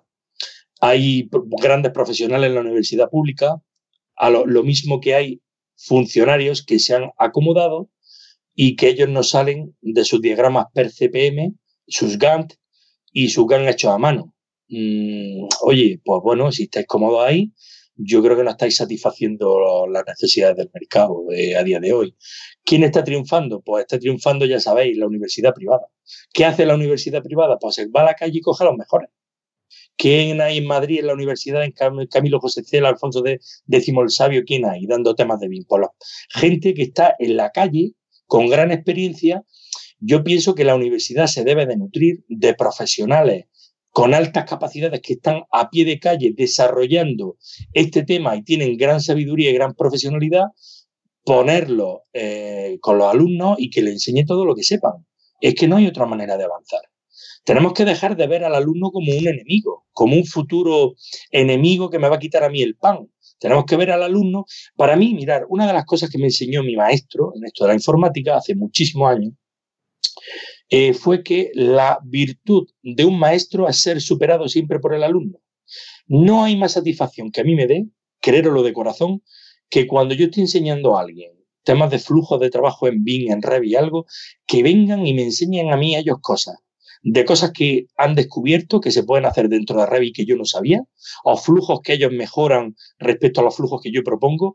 Para mí eso es un éxito profesional importante y una satisfacción enorme. Yo no me siento eh, menospreciado, minusvalorado por decirle a un alumno, oye, muy bien, eh, me anoto tu flujo, darle una palmadita delante de todo el mundo y decir, oye, esto que tú has hecho es mejor que lo mío de aquí a Nueva York y vuelta. Enhorabuena. Eso en la universidad no pasa en la universidad parece que el que más suspende es el mejor, o tenemos un clasismo eh, de formación que no se debe de dar. Eh, está fallando, está fallando la universidad a día de hoy, la pública no está adaptada a la demanda que hay fuera. Eh, yo sé que Pepe Vázquez un poco discrepa conmigo ya lo que estuvimos hablando en EUBIN, que ellos tienen que dar un poco el tema de la teoría y luego nosotros formarnos fuera a base de pasta eh, formándonos ya concretamente con cosas, yo no estoy de acuerdo con eso. Ni tanto ni tan calvo, como se suele decir. Tienen que, tenemos que encontrar un equilibrio y el equilibrio, como dice Marco, yo lo encuentro tirando de profesionales que están en la calle y pagándoles bien. Porque si tú ahora le llamas a alguien de la calle y le dices que la va a pagar y Marco le va a sonar 700 euros al mes y va a estar cuatro o cinco horas todos los días trabajando, pues mira, la gente dice, yo no me meto aquí porque esto me está quitando a mí de ganar otro, otra, estoy perdiendo dinero con este tema, ¿no? Entonces, mm, eso tiene que cambiar. O cambia o va a tener el mercado realmente problemas para encontrar profesionales con estas características. ¿eh? Luego hay otro problema, no sé si coincides, que quizás la, universidad, en lugar de potenciar eh, la colaboración, potencia o fomenta la competitividad. Es bueno, es bueno, es bueno que seamos competitivos, pero dentro de, de ser competitivos tenemos que tener también altas capacidades en trabajo colaborativo. Yo me estoy encontrando, Marco, te agradezco la pregunta, problemas en este aspecto. Noto en los entornos en donde voy a hacer la implantación BIM mucho individualismo. Mucho individualismo por miedo a, mucho individualismo por meter la pata, mucho individualismo porque yo estoy escondido detrás de mi monitor y nadie me ve lo que yo hago y, y no quiero saber nada del otro. Eso es una cosa contra la que yo lucho y también hago un poco de evangelización en las empresas cambiando mm, hasta día de hoy conductas, porque al final somos como los animales. Eh, lo que se hace positivo, lo que se hace positivo hay que premiar a esa persona en concreto y darle una palmada en la espalda, sin minusvalorar al resto del equipo. Ojo, oye, mira lo que ha hecho Marco, muy bien, oye Marco, enhorabuena, tal y que cual, muchas gracias lo que ha aportado al equipo y tal, siempre sin dejar de vista al equipo. Y lo que se haga mal, fijaros que esto es una tontería, pero no lo hacemos. Lo que se haga mal, el equipo lo asume a su espalda. ¿Qué es lo que consigues con esto? Con esto lo que consigues es que la persona que se ha equivocado, ella lo sabe. Y ella eh, ve que el equipo está asumiendo el error que ha cometido. Por tanto, la próxima vez va a aportar y va a mejorar. Eso yo lo he probado en las implantaciones en las que yo he estado y personas que se habían descartado por parte de, de los que de los, de los líderes digitales, un poco estaban descartados, he conseguido sacarlos a flote. He conseguido sacarlos a flote con, con, con la gran satisfacción de decir, mira, esta persona que parecía que no, pero al final resulta que es la mejor y al final ha desarrollado lo que los otros se han atrancado, ¿no? Entonces, mm, si tú esa persona, en vez de lo que hacemos en España, es recriminarla, decirle, ay, que ves que por tu culpa lo llama al despacho, lo se ningunea, etcétera. Con eso lo que consigue dice, ah, ¿no? Pues ya es la última vez que opino así, no me equivoco y nadie me echa la culpa. Error. Y esto lo digo yo, mm, esto se está haciendo en Europa y en Estados Unidos, lo aplican las grandes empresas como Google. Google aplica, eh, yo esto no me lo he inventado. Esto es de yo leer, bichear cómo funcionan empresas con éxito, tipo Inditex y tal, y, está funcionando la empresa. A la, gente, la gente sirve mucho cuando se sienta que es útil. Cuando una persona tú logras que esté en un puesto de trabajo no por el dinero, sino porque ella le gusta madrugar, porque le gusta lo que está haciendo, las cosas fluyen solas. Como tú tengas o pretendas tener robots que para sacar números a fin de mes eh, fracasa. Y oye, a Google no les va muy mal. La, esto que tiene en Google, ya sabéis, de que a mí me da igual esto que me haga, yo lo quiero para el lunes el informe y le dan a la persona la posibilidad de irse a su casa de irse a la guardería que tienen en Google con su hijo a trabajar allí, de gente que está trabajando en la cafetería 24 horas, pero oye, el lunes tienen esa programación que le ha pedido Google o ese producto que le ha pedido Google, lo tiene encima de la mesa las 100 hojas. ¿Lo veis lo que os digo? Entonces un poco están cambiando las cosas en ese aspecto y las empresas tienen que cambiar la mentalidad porque al final la productividad mm, mejora y bastante. Entonces, Manuel, por ir cerrando este tema de los, de los nuevos perfiles BIM, ¿cuál sería un poco ese resumen que tú harías después de esta hora larga que llevamos ya aquí charlando de este tema? Manuel, un resumen, ¿eh? No una tesis doctoral. Un resumen, a las empresas recomendarle que la titulitis la dejen a un lado, que busquen personas con muchas ganas de aprender y que sean autodidactas, como soy yo y como sois vosotros tres también, Em, buscar, eh, intentar eh, tener líderes digitales y afianzarlo en la empresa, como decía Javier, muy, muy, muy importante. Y luego, eh, muy importante, confiar la transformación digital, ver la transformación digital de la empresa como que se va como una oportunidad competitiva. No se vea como un requisito que me ha puesto el mercado con las nuevas tecnologías que salen, etcétera, etcétera, ¿no? Y al resto de la gente que nunca dejen de aprender, que se vayan formando, que se vayan centrando en temas de, como lo he dicho antes, pues, los nuevos perfiles profesionales, realidad aumentada, realidad virtual, soluciones de movilidad, Big Data, Cloud, eh, blockchain, ciberseguridad, el tema que está muy en boga ahora mismo que estoy yo trabajando sobre el Common Data Environment o entorno común de datos, tema de robótica, eh, machine learning, etc. Hay un campo, esto es fascinante, esto es lo que motiva, nos motiva todos los días para seguir la, la cantidad de cosas y el trabajo que tenemos pendiente. Nada más. Y básicamente lo que está encima de todo, muchas ganas de aprender. Da igual lo que seas, muchas ganas de aprender. Perfecto, Manuel. Cambio de tercio. Eh, tenemos por ahí pendiente hablar de agricultura de datos. Ahora nos cuentas qué es esto de agricultura de datos. Yo eh, confieso, soy muy hollywoodiano y me trae o tiende a traerme más la M de Bing que la I. Pero debemos reconocer que el verdadero potencial eh, del Bing está en la I de información. Un modelo Bing es eh, un caldo de cultivo para la proliferación de datos. Tú hablas de agricultura de datos, no sé si el término es tuyo, incluso creo que por ahí por LinkedIn has creado un hashtag agricultura de datos. El modelo BIM es como la Roma a la que todos los caminos llegan. Cada gente interviniente piensa que su parcela de intervención es la más importante de todo el proyecto, de tal forma que el modelo se atiborra de datos eh, a veces innecesarios, a veces suplementarios, a veces contradictorios también. Eh, ¿Qué es la agricultura de datos y cuál es tu recomendación para llevar a cabo una buena labor, como dices en, ese, en esa entrada de LinkedIn, una buena labor de siembra, mantenimiento y recolecta? Ojo con el símil. Mira, pues la, la, palabra no viene, no es mía. La frase no es mía, es adaptada por mí a nuestro, a nuestro entorno. ¿no? Esto lo vi en un reportaje que estaba viendo sobre el tema de Big Data aplicado a la agricultura. Big Data aplicado a la agricultura y lo estaban en una de las universidades que a mí más me fascinan y que me hubiera gustado estudiar, en la de Massachusetts, en el Instituto Tecnológico de Massachusetts, en el MIT. Ese yo creo que es el sueño de, de cualquiera de haber podido estar ahí con los mejores, ¿no? Y viendo eso, viendo eso que estaban hablando del Big Data aplicado a la agricultura, a la agricultura, agricultura, ¿no? yo estaba pensando, oye, agricultura eh, nosotros también tenemos ese problema, agricultura de y ya de ahí derivó lo del tema de la agricultura de datos, ¿no?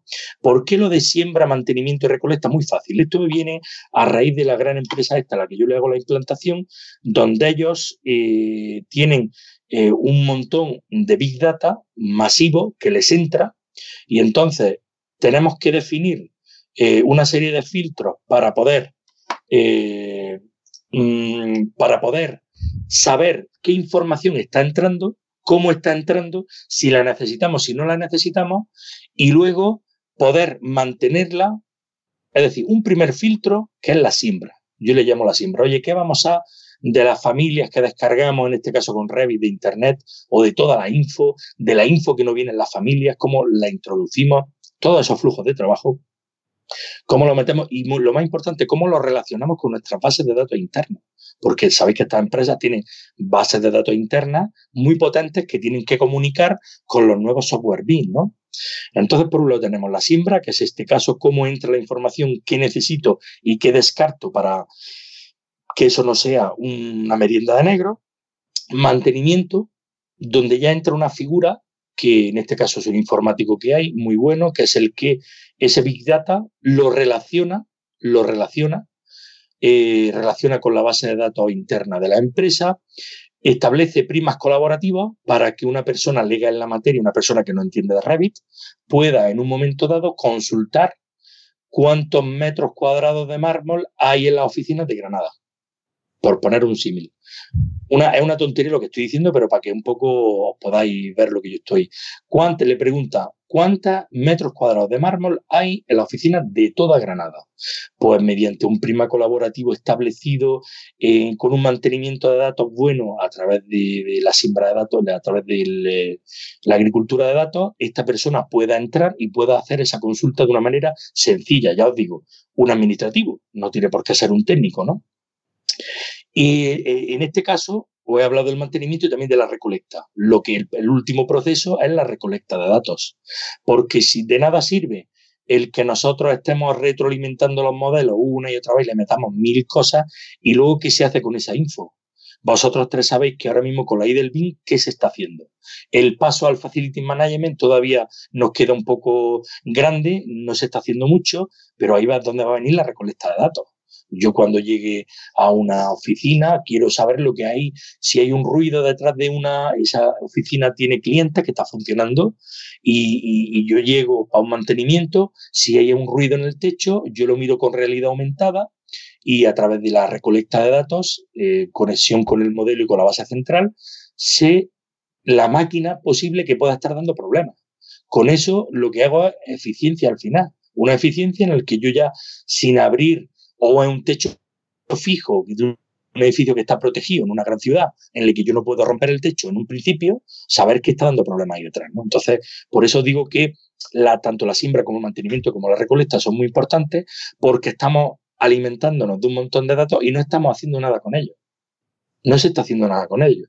Eh, si los datos vienen en inglés, si vienen en italiano, si están en español, ¿Cómo se clasifican luego dentro? Porque mm, la importancia que tiene el que maneja el tema del Big Data es luego la clasificación, eh, la comunicación bidireccional que hay con la base de datos central, con la gran base de datos central. Es decir, mm, por ejemplo, para hacer un símil rápido, cojo la base de datos de Revit, la saco en Excel o en este caso en ODBC, una base de datos compatible con Access, y ahora cómo lo comunico con la base de datos interna para que retroalimente. Y si yo en la base de datos interna meto algo, se retro, se comunica con la base de datos ODBC y de la ODBC se vuelve a alimentar el modelo porque se trata de eso, de un flujo en un sentido y un flujo en el otro, ¿no?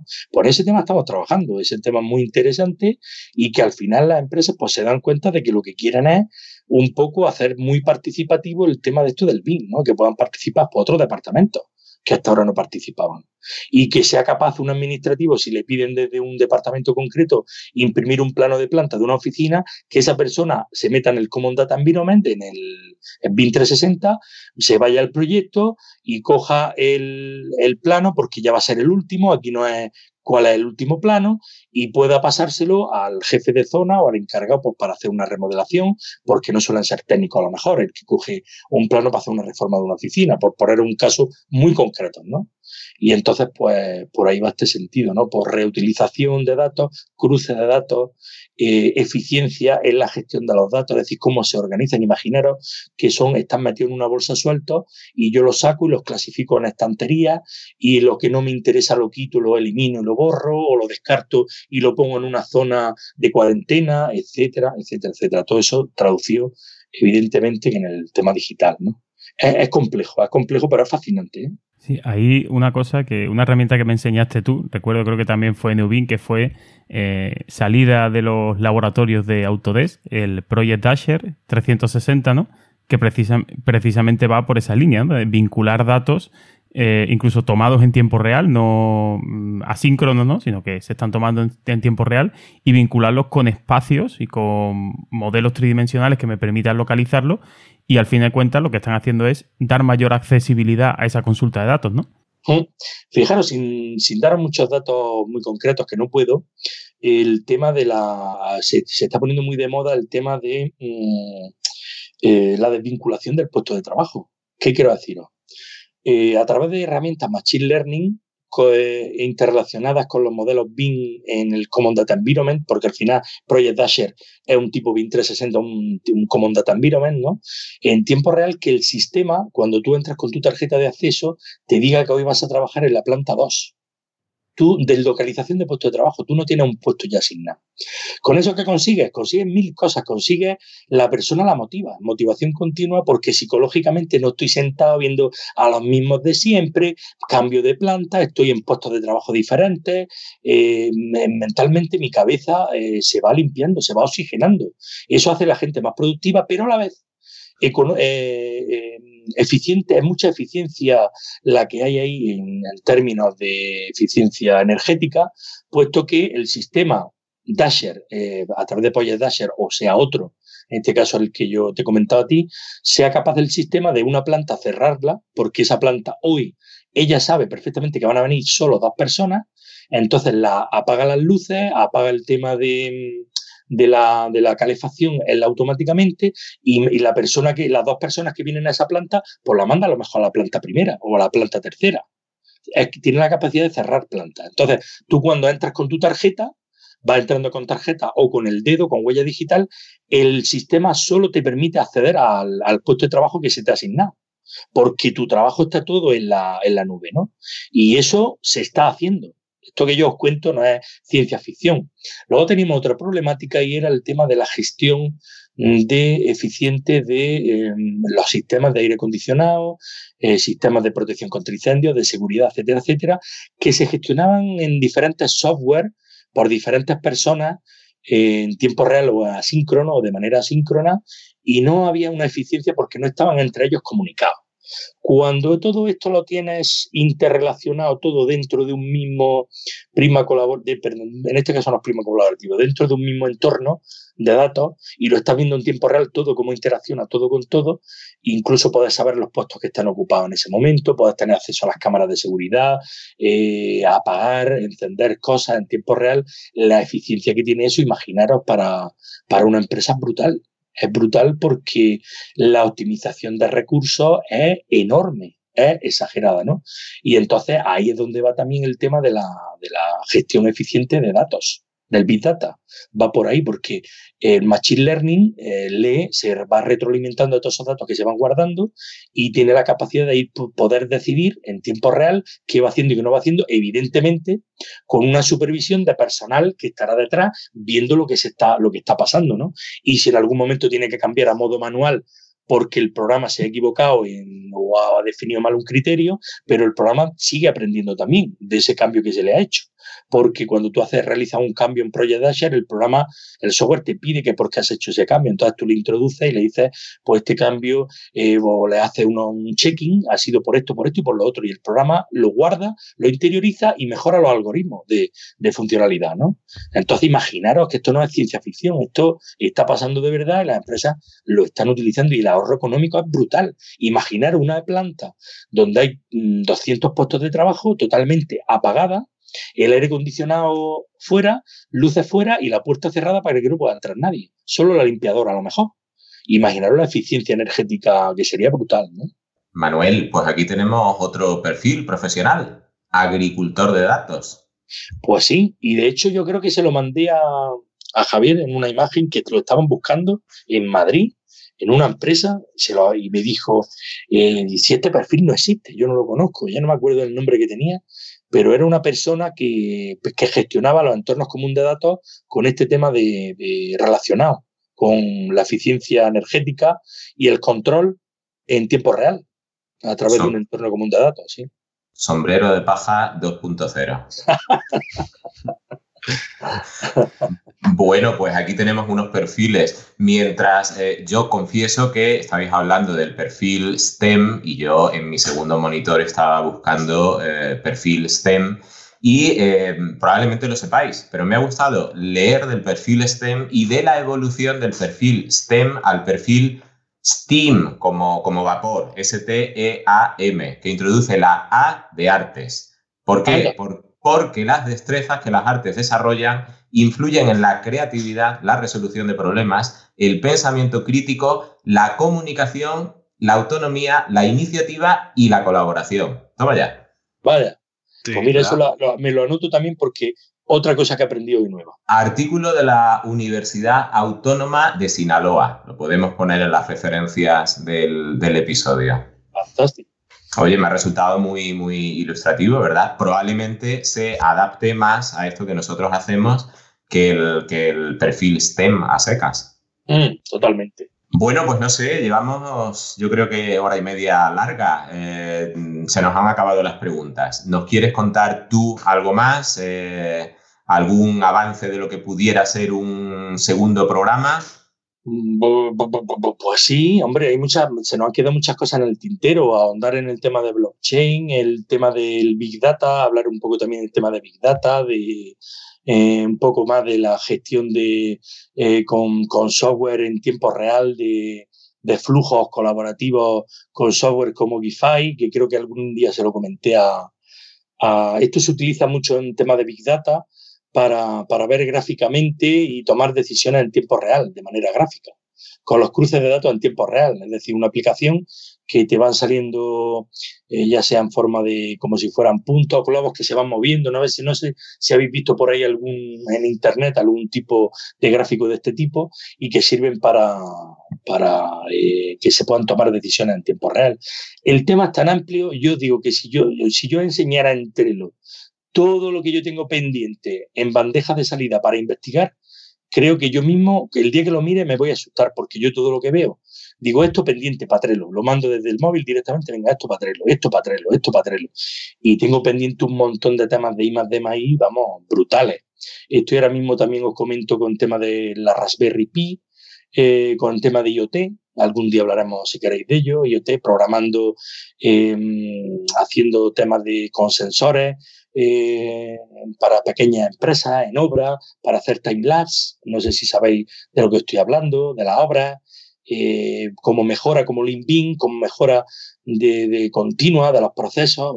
Esto tiene, vamos, mil, mil caminos, mil rutas, ¿no? Al final se nos va a olvidar cómo poner un ladrillo. se nos va a olvidar con tanto Esto es terrible. Por, eso hay que hacer, como yo decía antes, como hacía Ran, sentar al del ladrillo al lado del del Big Data. Totalmente. Somos un el, el prisma colaborativo. Somos un equipo, totalmente. Manuel, pues si no nos cuentan nada más profesionalmente, porque no sale de ti o porque no lo traes preparado, porque a nosotros nos has agotado las preguntas, ¿Qué dices? ¿Añades algo más o lo dejamos para un 2.0? No, mirar, hay cosas, eh, hay cosas que no puedo contar. Mm, hace poco colgué unas fotos por ahí de algo que mm, no puedo contaros. Hay cosas que no puedo contaros por contrato de confidencialidad que he firmado, cosas muy serias, que si yo os contara cosas a mí me encantaría contar, pero no contaroslas ni a micro cerrado ni a micro abierto. Cosas fascinantes que yo podría contar, que me duelen el corazón no poder contaros. En alguna ocasión se lo he dicho a Javier, os pido disculpas por ello, pero por desgracia, los contratos que yo y las cláusulas de confidencialidad y, la, y, lo, y lo serio que es el tema, no puedo contar absolutamente nada, nada, cero, ¿eh? De hecho, no tengo ni fotos en mi propiedad, con eso os lo digo todo, ¿no? Pero son cosas tan fascinantes que yo me da una rabia no poder contarlas porque parecen cosas de ciencia ficción, ¿no? Pero se están haciendo a día de hoy. No se están haciendo en plan masivo, pero se están haciendo cosas muy chulas, pero que, que por desgracia no puedo hablar de ellas. No me, me sienta mal de, decíroslo para de, dejaros con, con ese mal sabor de boca, pero ya os digo, es que a mí, mm, el que me conoce, los de Binra, vosotros, yo solo soy una persona que lo doy todo. Mi madre me decía que eso es una cosa, que es un defecto que tengo de fábrica. Hay veces que me he ido mal por ello. Hay la, mejor, la mayor parte de las veces me va bien porque cuando uno lo da todo, lo que puede esperar desde enfrente es que te dé algo también. Si no, eh, pues se va, ¿no? Y busca otro a quien sacarle, ¿no? Yo suelo darlo todo. Pero de verdad que hay, es que hay cosas por esto que os he estado contando me he quedado a media, no he podido contar más cosas porque son temas de confidenciales y llego hasta donde llego y puedo contar hasta donde puedo contar. Pero con ello lo que hago es animar a las personas a que sigan formándose, sigan aprendiendo y que algún día podrán hacer cosas de este tipo también como las que estoy haciendo yo, que tanto me fascinan y que tantas horas de ordenador he hecho ¿eh? al cabo del día. Pues en el buen sentido, nos has puesto la cabeza como un bombo y has dejado temas para el Manuel García Navas 2.0. Un rollo, he contado José, un rollo patatero que cuando este lo, me lo voy a tener que escuchar otra vez para sacar, tomar notas y desarrollarlo. Infumable, ya te lo digo yo. En la parte profesional. en, en la parte personal, si quieres contarnos un poco sobre ti, Bueno, yo la... podríamos pasar a hacerte el famoso test de Viero. Venga, adelante. Aunque como aún me quedan coletazos de jefe del episodio de Bing War y quiero Sí. hacer la buena acción de la semana y quiero que el nuevo se gane su sueldo, aunque sé que lo va a disfrutar, Marco, por orden directa, que A sé ver, que le ver. tiene ganas a Manuel, hazle tú el test. Anda, ole. Oye, eso, eso es un privilegio que a mí nunca me ha dejado, ¿eh? Pero si tú nunca quieres jefe, Pues vamos allá, tenemos aquí las preguntas en un archivo compartido. Manuel, Windows, Mac o Linux? Windows y Linux Sin más. Siguiente. son dos herramientas complementarias. Por desgracia, eh, yo cuando hablo de Windows hablo de Windows, con G y con la U con diéresis. Eh, con eso lo digo todo, pero es necesario, por desgracia es necesario. Linux te da mucha libertad que no te da Windows, pero Windows y Linux. Muy bien. Explorer, Firefox o Chrome. Chrome, yo soy de Chrome. Y de Total Commander. Y de Total Commander, por Dios. iOS o Android. Android siempre. Libro de papel o digital. Pues mira, mmm, libro digital y eh, mm, pared de yeso, eh, saco de cemento y, y, trozo de cartón de desecho de la obra. Cualquier sitio es bueno para cuando se tiene una idea brillante plasmarla. Muy bien. Eres granadino, tienes las dos cosas, pero si tienes que elegir playa, montaña. Montaña siempre. Montaña, invierno, verano. Invierno siempre. A sierra, ¿verdad? Sí. Y nevada. ¿Dulce o salado? Yo soy más de dulce. ¿Carne, pescado o verduras? Depende del sitio donde estés. Allá donde fueres, haz lo que vieras. Si voy a la playa, pescado, por Dios. Si me meto en el interior, carne siempre. Producto de la tierra, ¿no? Inteligente. Siempre. siempre, siempre. ¿Vino o cerveza? Pues eh, depende. De, yo suelo satisfacer con un trago de cerveza primero la sed y después paso al vino. Muy bien. ¿Café con leche o solo? Siempre con leche y con hielo, en verano. ¿Con leche y con hielo? Sí, señor. Bueno, ¿tortilla con o sin cebolla? Siempre con cebolla. Lo claro, sí, es que el, yo, yo, yo no sé. Dime, dime, dime, dime. El matiz, que no- le da, el matiz que le da la cebolla a una tortilla, eh, eso es incuestionable. Siempre con cebolla. Yo no entiendo por qué José mantiene aquí esta pregunta. yo La tortilla es con cebolla, El estudio eh, que- universitario no da conocimiento. Pero bueno, La tortilla española es con cebolla. Lo otro es un invento ahí a media, raro. que, no puedes echarle cebolla a una tortilla, que primero se hizo con huevo y a alguien se le cayó un trozo y dijo, venga, esta es la tortilla con cebolla, esto es lo que mola ahora. Una guerra perdida, José, lo sabes. ¿Color favorito, Manuel? El rojo.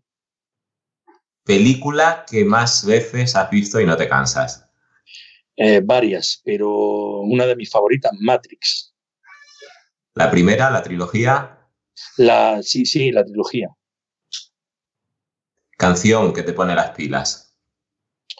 Canción que me pone las pilas, pues depende del momento, pero yo soy mucho de eh, cuando estoy trabajando de música ambiente y cuando me gusta animarme de música electrónica. ¿Fuiste DJ? ¿Lo podemos decir? Sí, señor, claro que sí. Muy bien. Pues, eh, ¿aquel libro que tanto te hizo disfrutar? El Príncipe de Maquiavelo. El Príncipe de Maquiavelo y ¿Quién se ha llevado mi queso? De hecho, esos dos libros pienso que se deben de ser de obligada lectura para todo el mundo. ¿Un héroe? Un héroe. Yo creo que mi mujer. Mi mujer es mi héroe. Muy bien. A la altura de Trinity. Totalmente. Ese lugar que tanto te gusta. Eh, yo creo que los pueblos, los pueblos perdidos o en los pueblos que tienen historia, encanto, el señor mayor que te sientas con él en la acera y te cuenta cosas eh, que tú nunca has vivido y experiencias anteriores y el que te hace salirte un poco de la realidad y del mundo de vorágine en donde tú vives y te da paz, armonía y tranquilidad. Los pueblos en los que te pongan un plato con el que te chupes los dedos, ¿cuál es la comida con la que te chupas los dedos? Pues mira, un buen tomate del terreno con sal. Eso, pero un buen tomate, un tomate de estos que se crían sin productos, eh, esos tomates que te chupas los dedos y quieres más. Y la última vez nos comimos entre dos personas seis. Imaginaros cómo estaban. brutal, brutal. Cambio de tercio. Tu peor defecto. Mi peor defecto, mm, que no suelo decir las cosas sin pensar. Es decir, como un eh, brainstorming, pero en la, en la realidad. ¿Y tu mejor virtud? Las ganas de aprender que tengo siempre. Afición que te encante. Afición. Mm, pues me gusta mucho el buen cine y me gusta el aprender de temas informáticos continuamente, el I de Y si no hubiera sido técnico o barra tecnológico de mayor, ¿te gustaría ser? ingeniero informático me hubiera gustado ser. Es mi, mi profesión frustrada, además. Bueno, el BIM Podcast, ¿qué más te ha gustado? Me han gustado varios, pero mm, eh, los de BIM Wars me lo he pasado en grande. Me lo he pasado en grande. Os voy a decir por qué. Porque ahí es donde se ve la realidad y además de personas que manejan los diferentes software con soltura, las virtudes y cualidades de uno y de otro sin que te lo cuente una hoja de papel o una, eh, una de internet, una noticia de internet.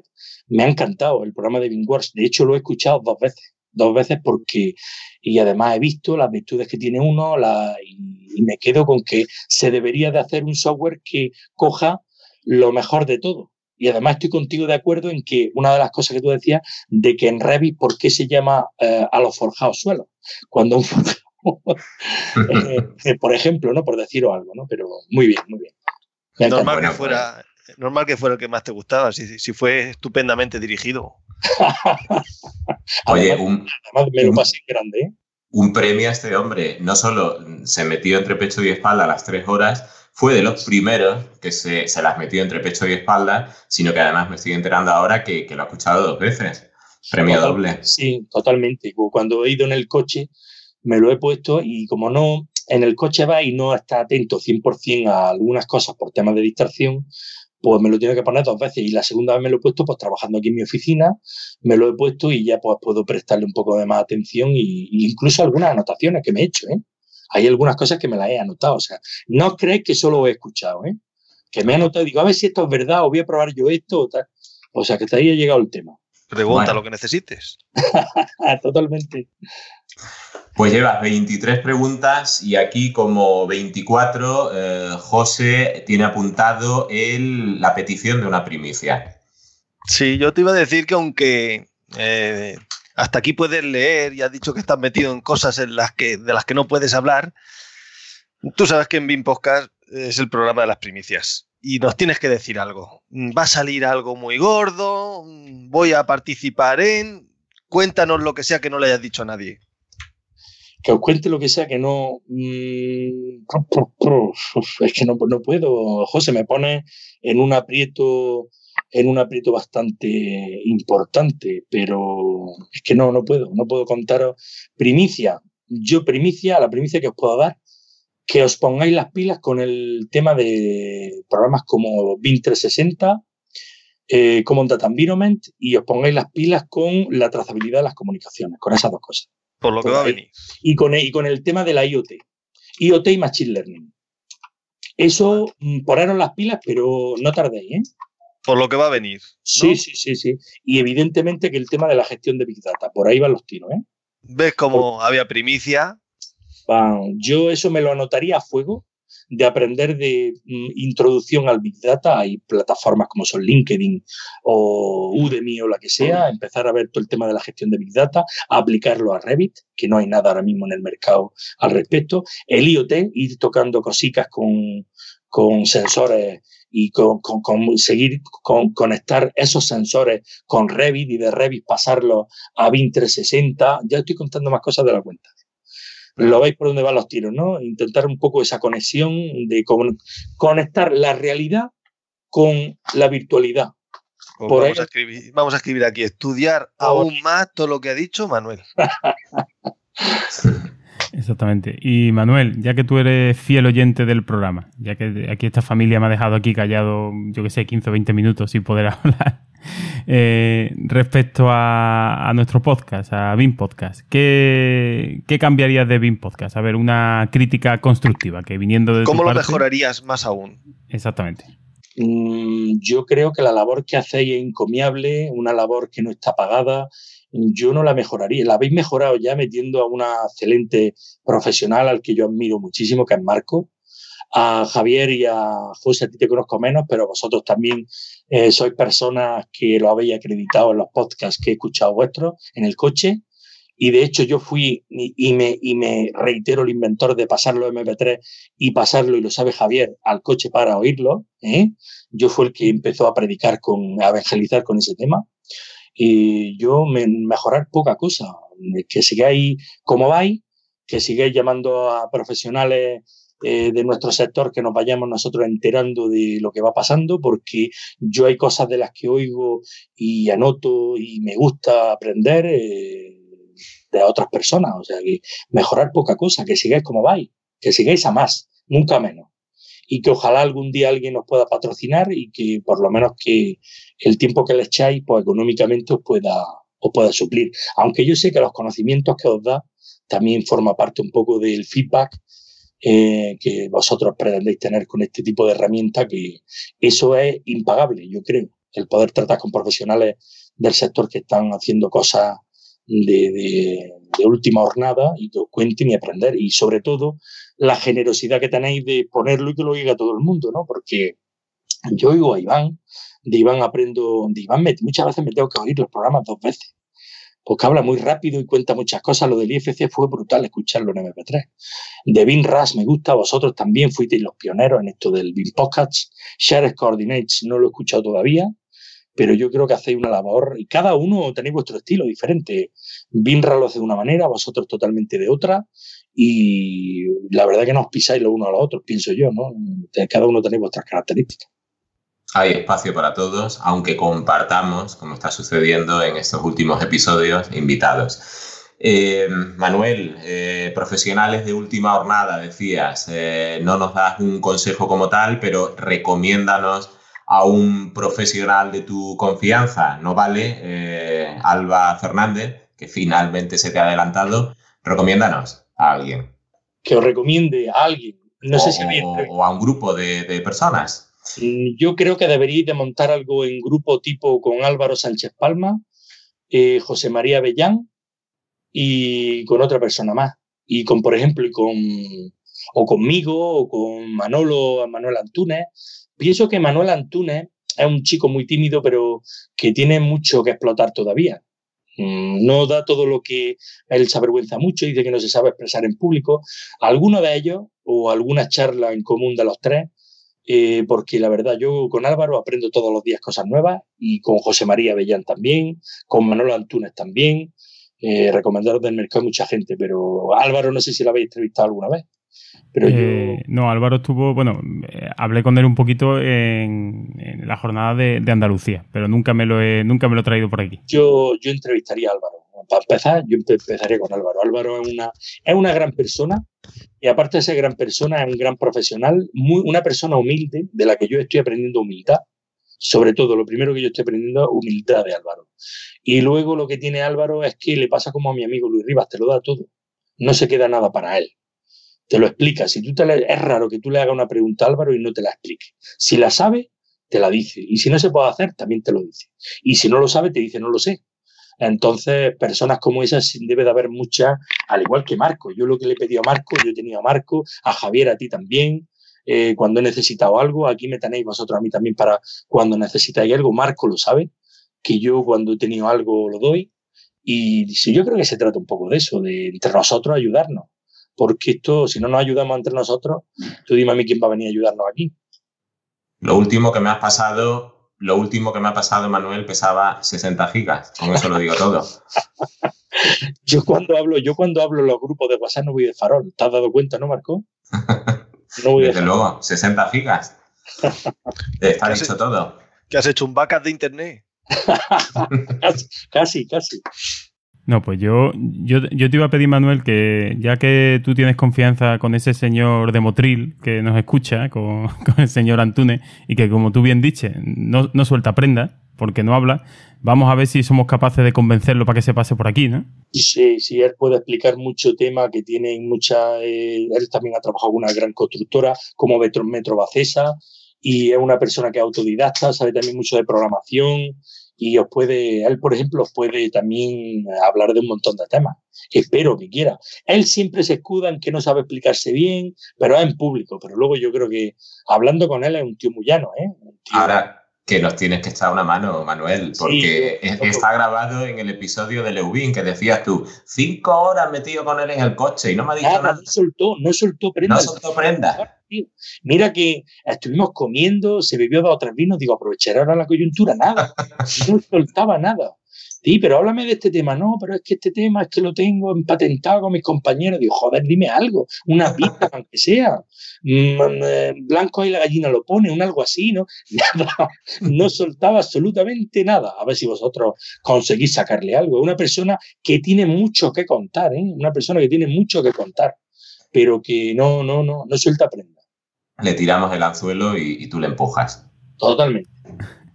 Bueno, Manuel, pues nada, llegando aquí al final, pues yo a mí solo me queda decirte, pues agradecerte, como siempre, que, te hayas prestado este par de horitas aquí para, para charlar con nosotros, para mm, darlo todo, como tú dices, todo lo que sabes, compartir ese eh, know-how, como decía Iván en, en su podcast. Y nada, pues agradecerte y por supuesto emplazarte a venir cuando quieras a, a a charlar de cualquier otro tema. Cuando se acaben tus NDA, tu acuerdo de confidencialidad, pues puedes venir aquí a, desahogarte como cual confesor, ¿no?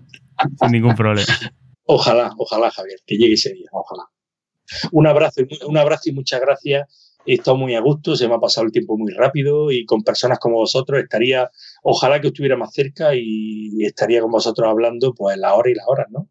Y si ya pudiéramos algún día trabajar juntos, yo disfrutaría, vamos, e, enormemente, ¿no? enhorabuena, enhorabuena por el programa, seguir así y un abrazo, un abrazo muy grande. Bueno, Manuel, oye, muchas gracias por las flores que me has venido echando. ¿eh? Gracias a ti, gracias a, José por dejarme entrar en la parte más personal.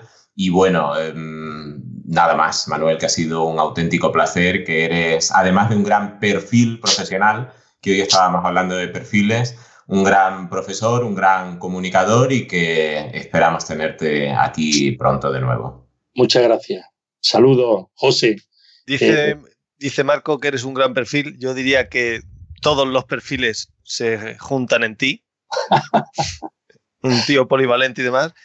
Y yo, pues, simplemente despedirme, darte las gracias, emplazarte para un García Nava 2.0 y, que preguntar por qué cada vez que. ¿Por qué abrimos la boca cada vez que miramos al techo? Al tío pegado en el techo. Sí, totalmente. Ya os contaré más cosillas en los próximos episodios, pero el venir de una familia muy humilde, como en mi caso, me ha hecho tener que buscarme la vida siempre y darte cuenta de que o te tiras al techo y te quedas clavado porque no te lo dan, no te lo dan hecho, la vida no te lo da hecho y no tienes enchufe por ningún sitio y o te mueves tú o, nadie va a venir a buscarte a tu casa. Entonces, por eso digo lo de agarrarte al techo y haber las ganas de aprender, si es que no hay otra. Estoy viendo que todo el que oiga esto va a mirar al techo para comprobar si abre la boca.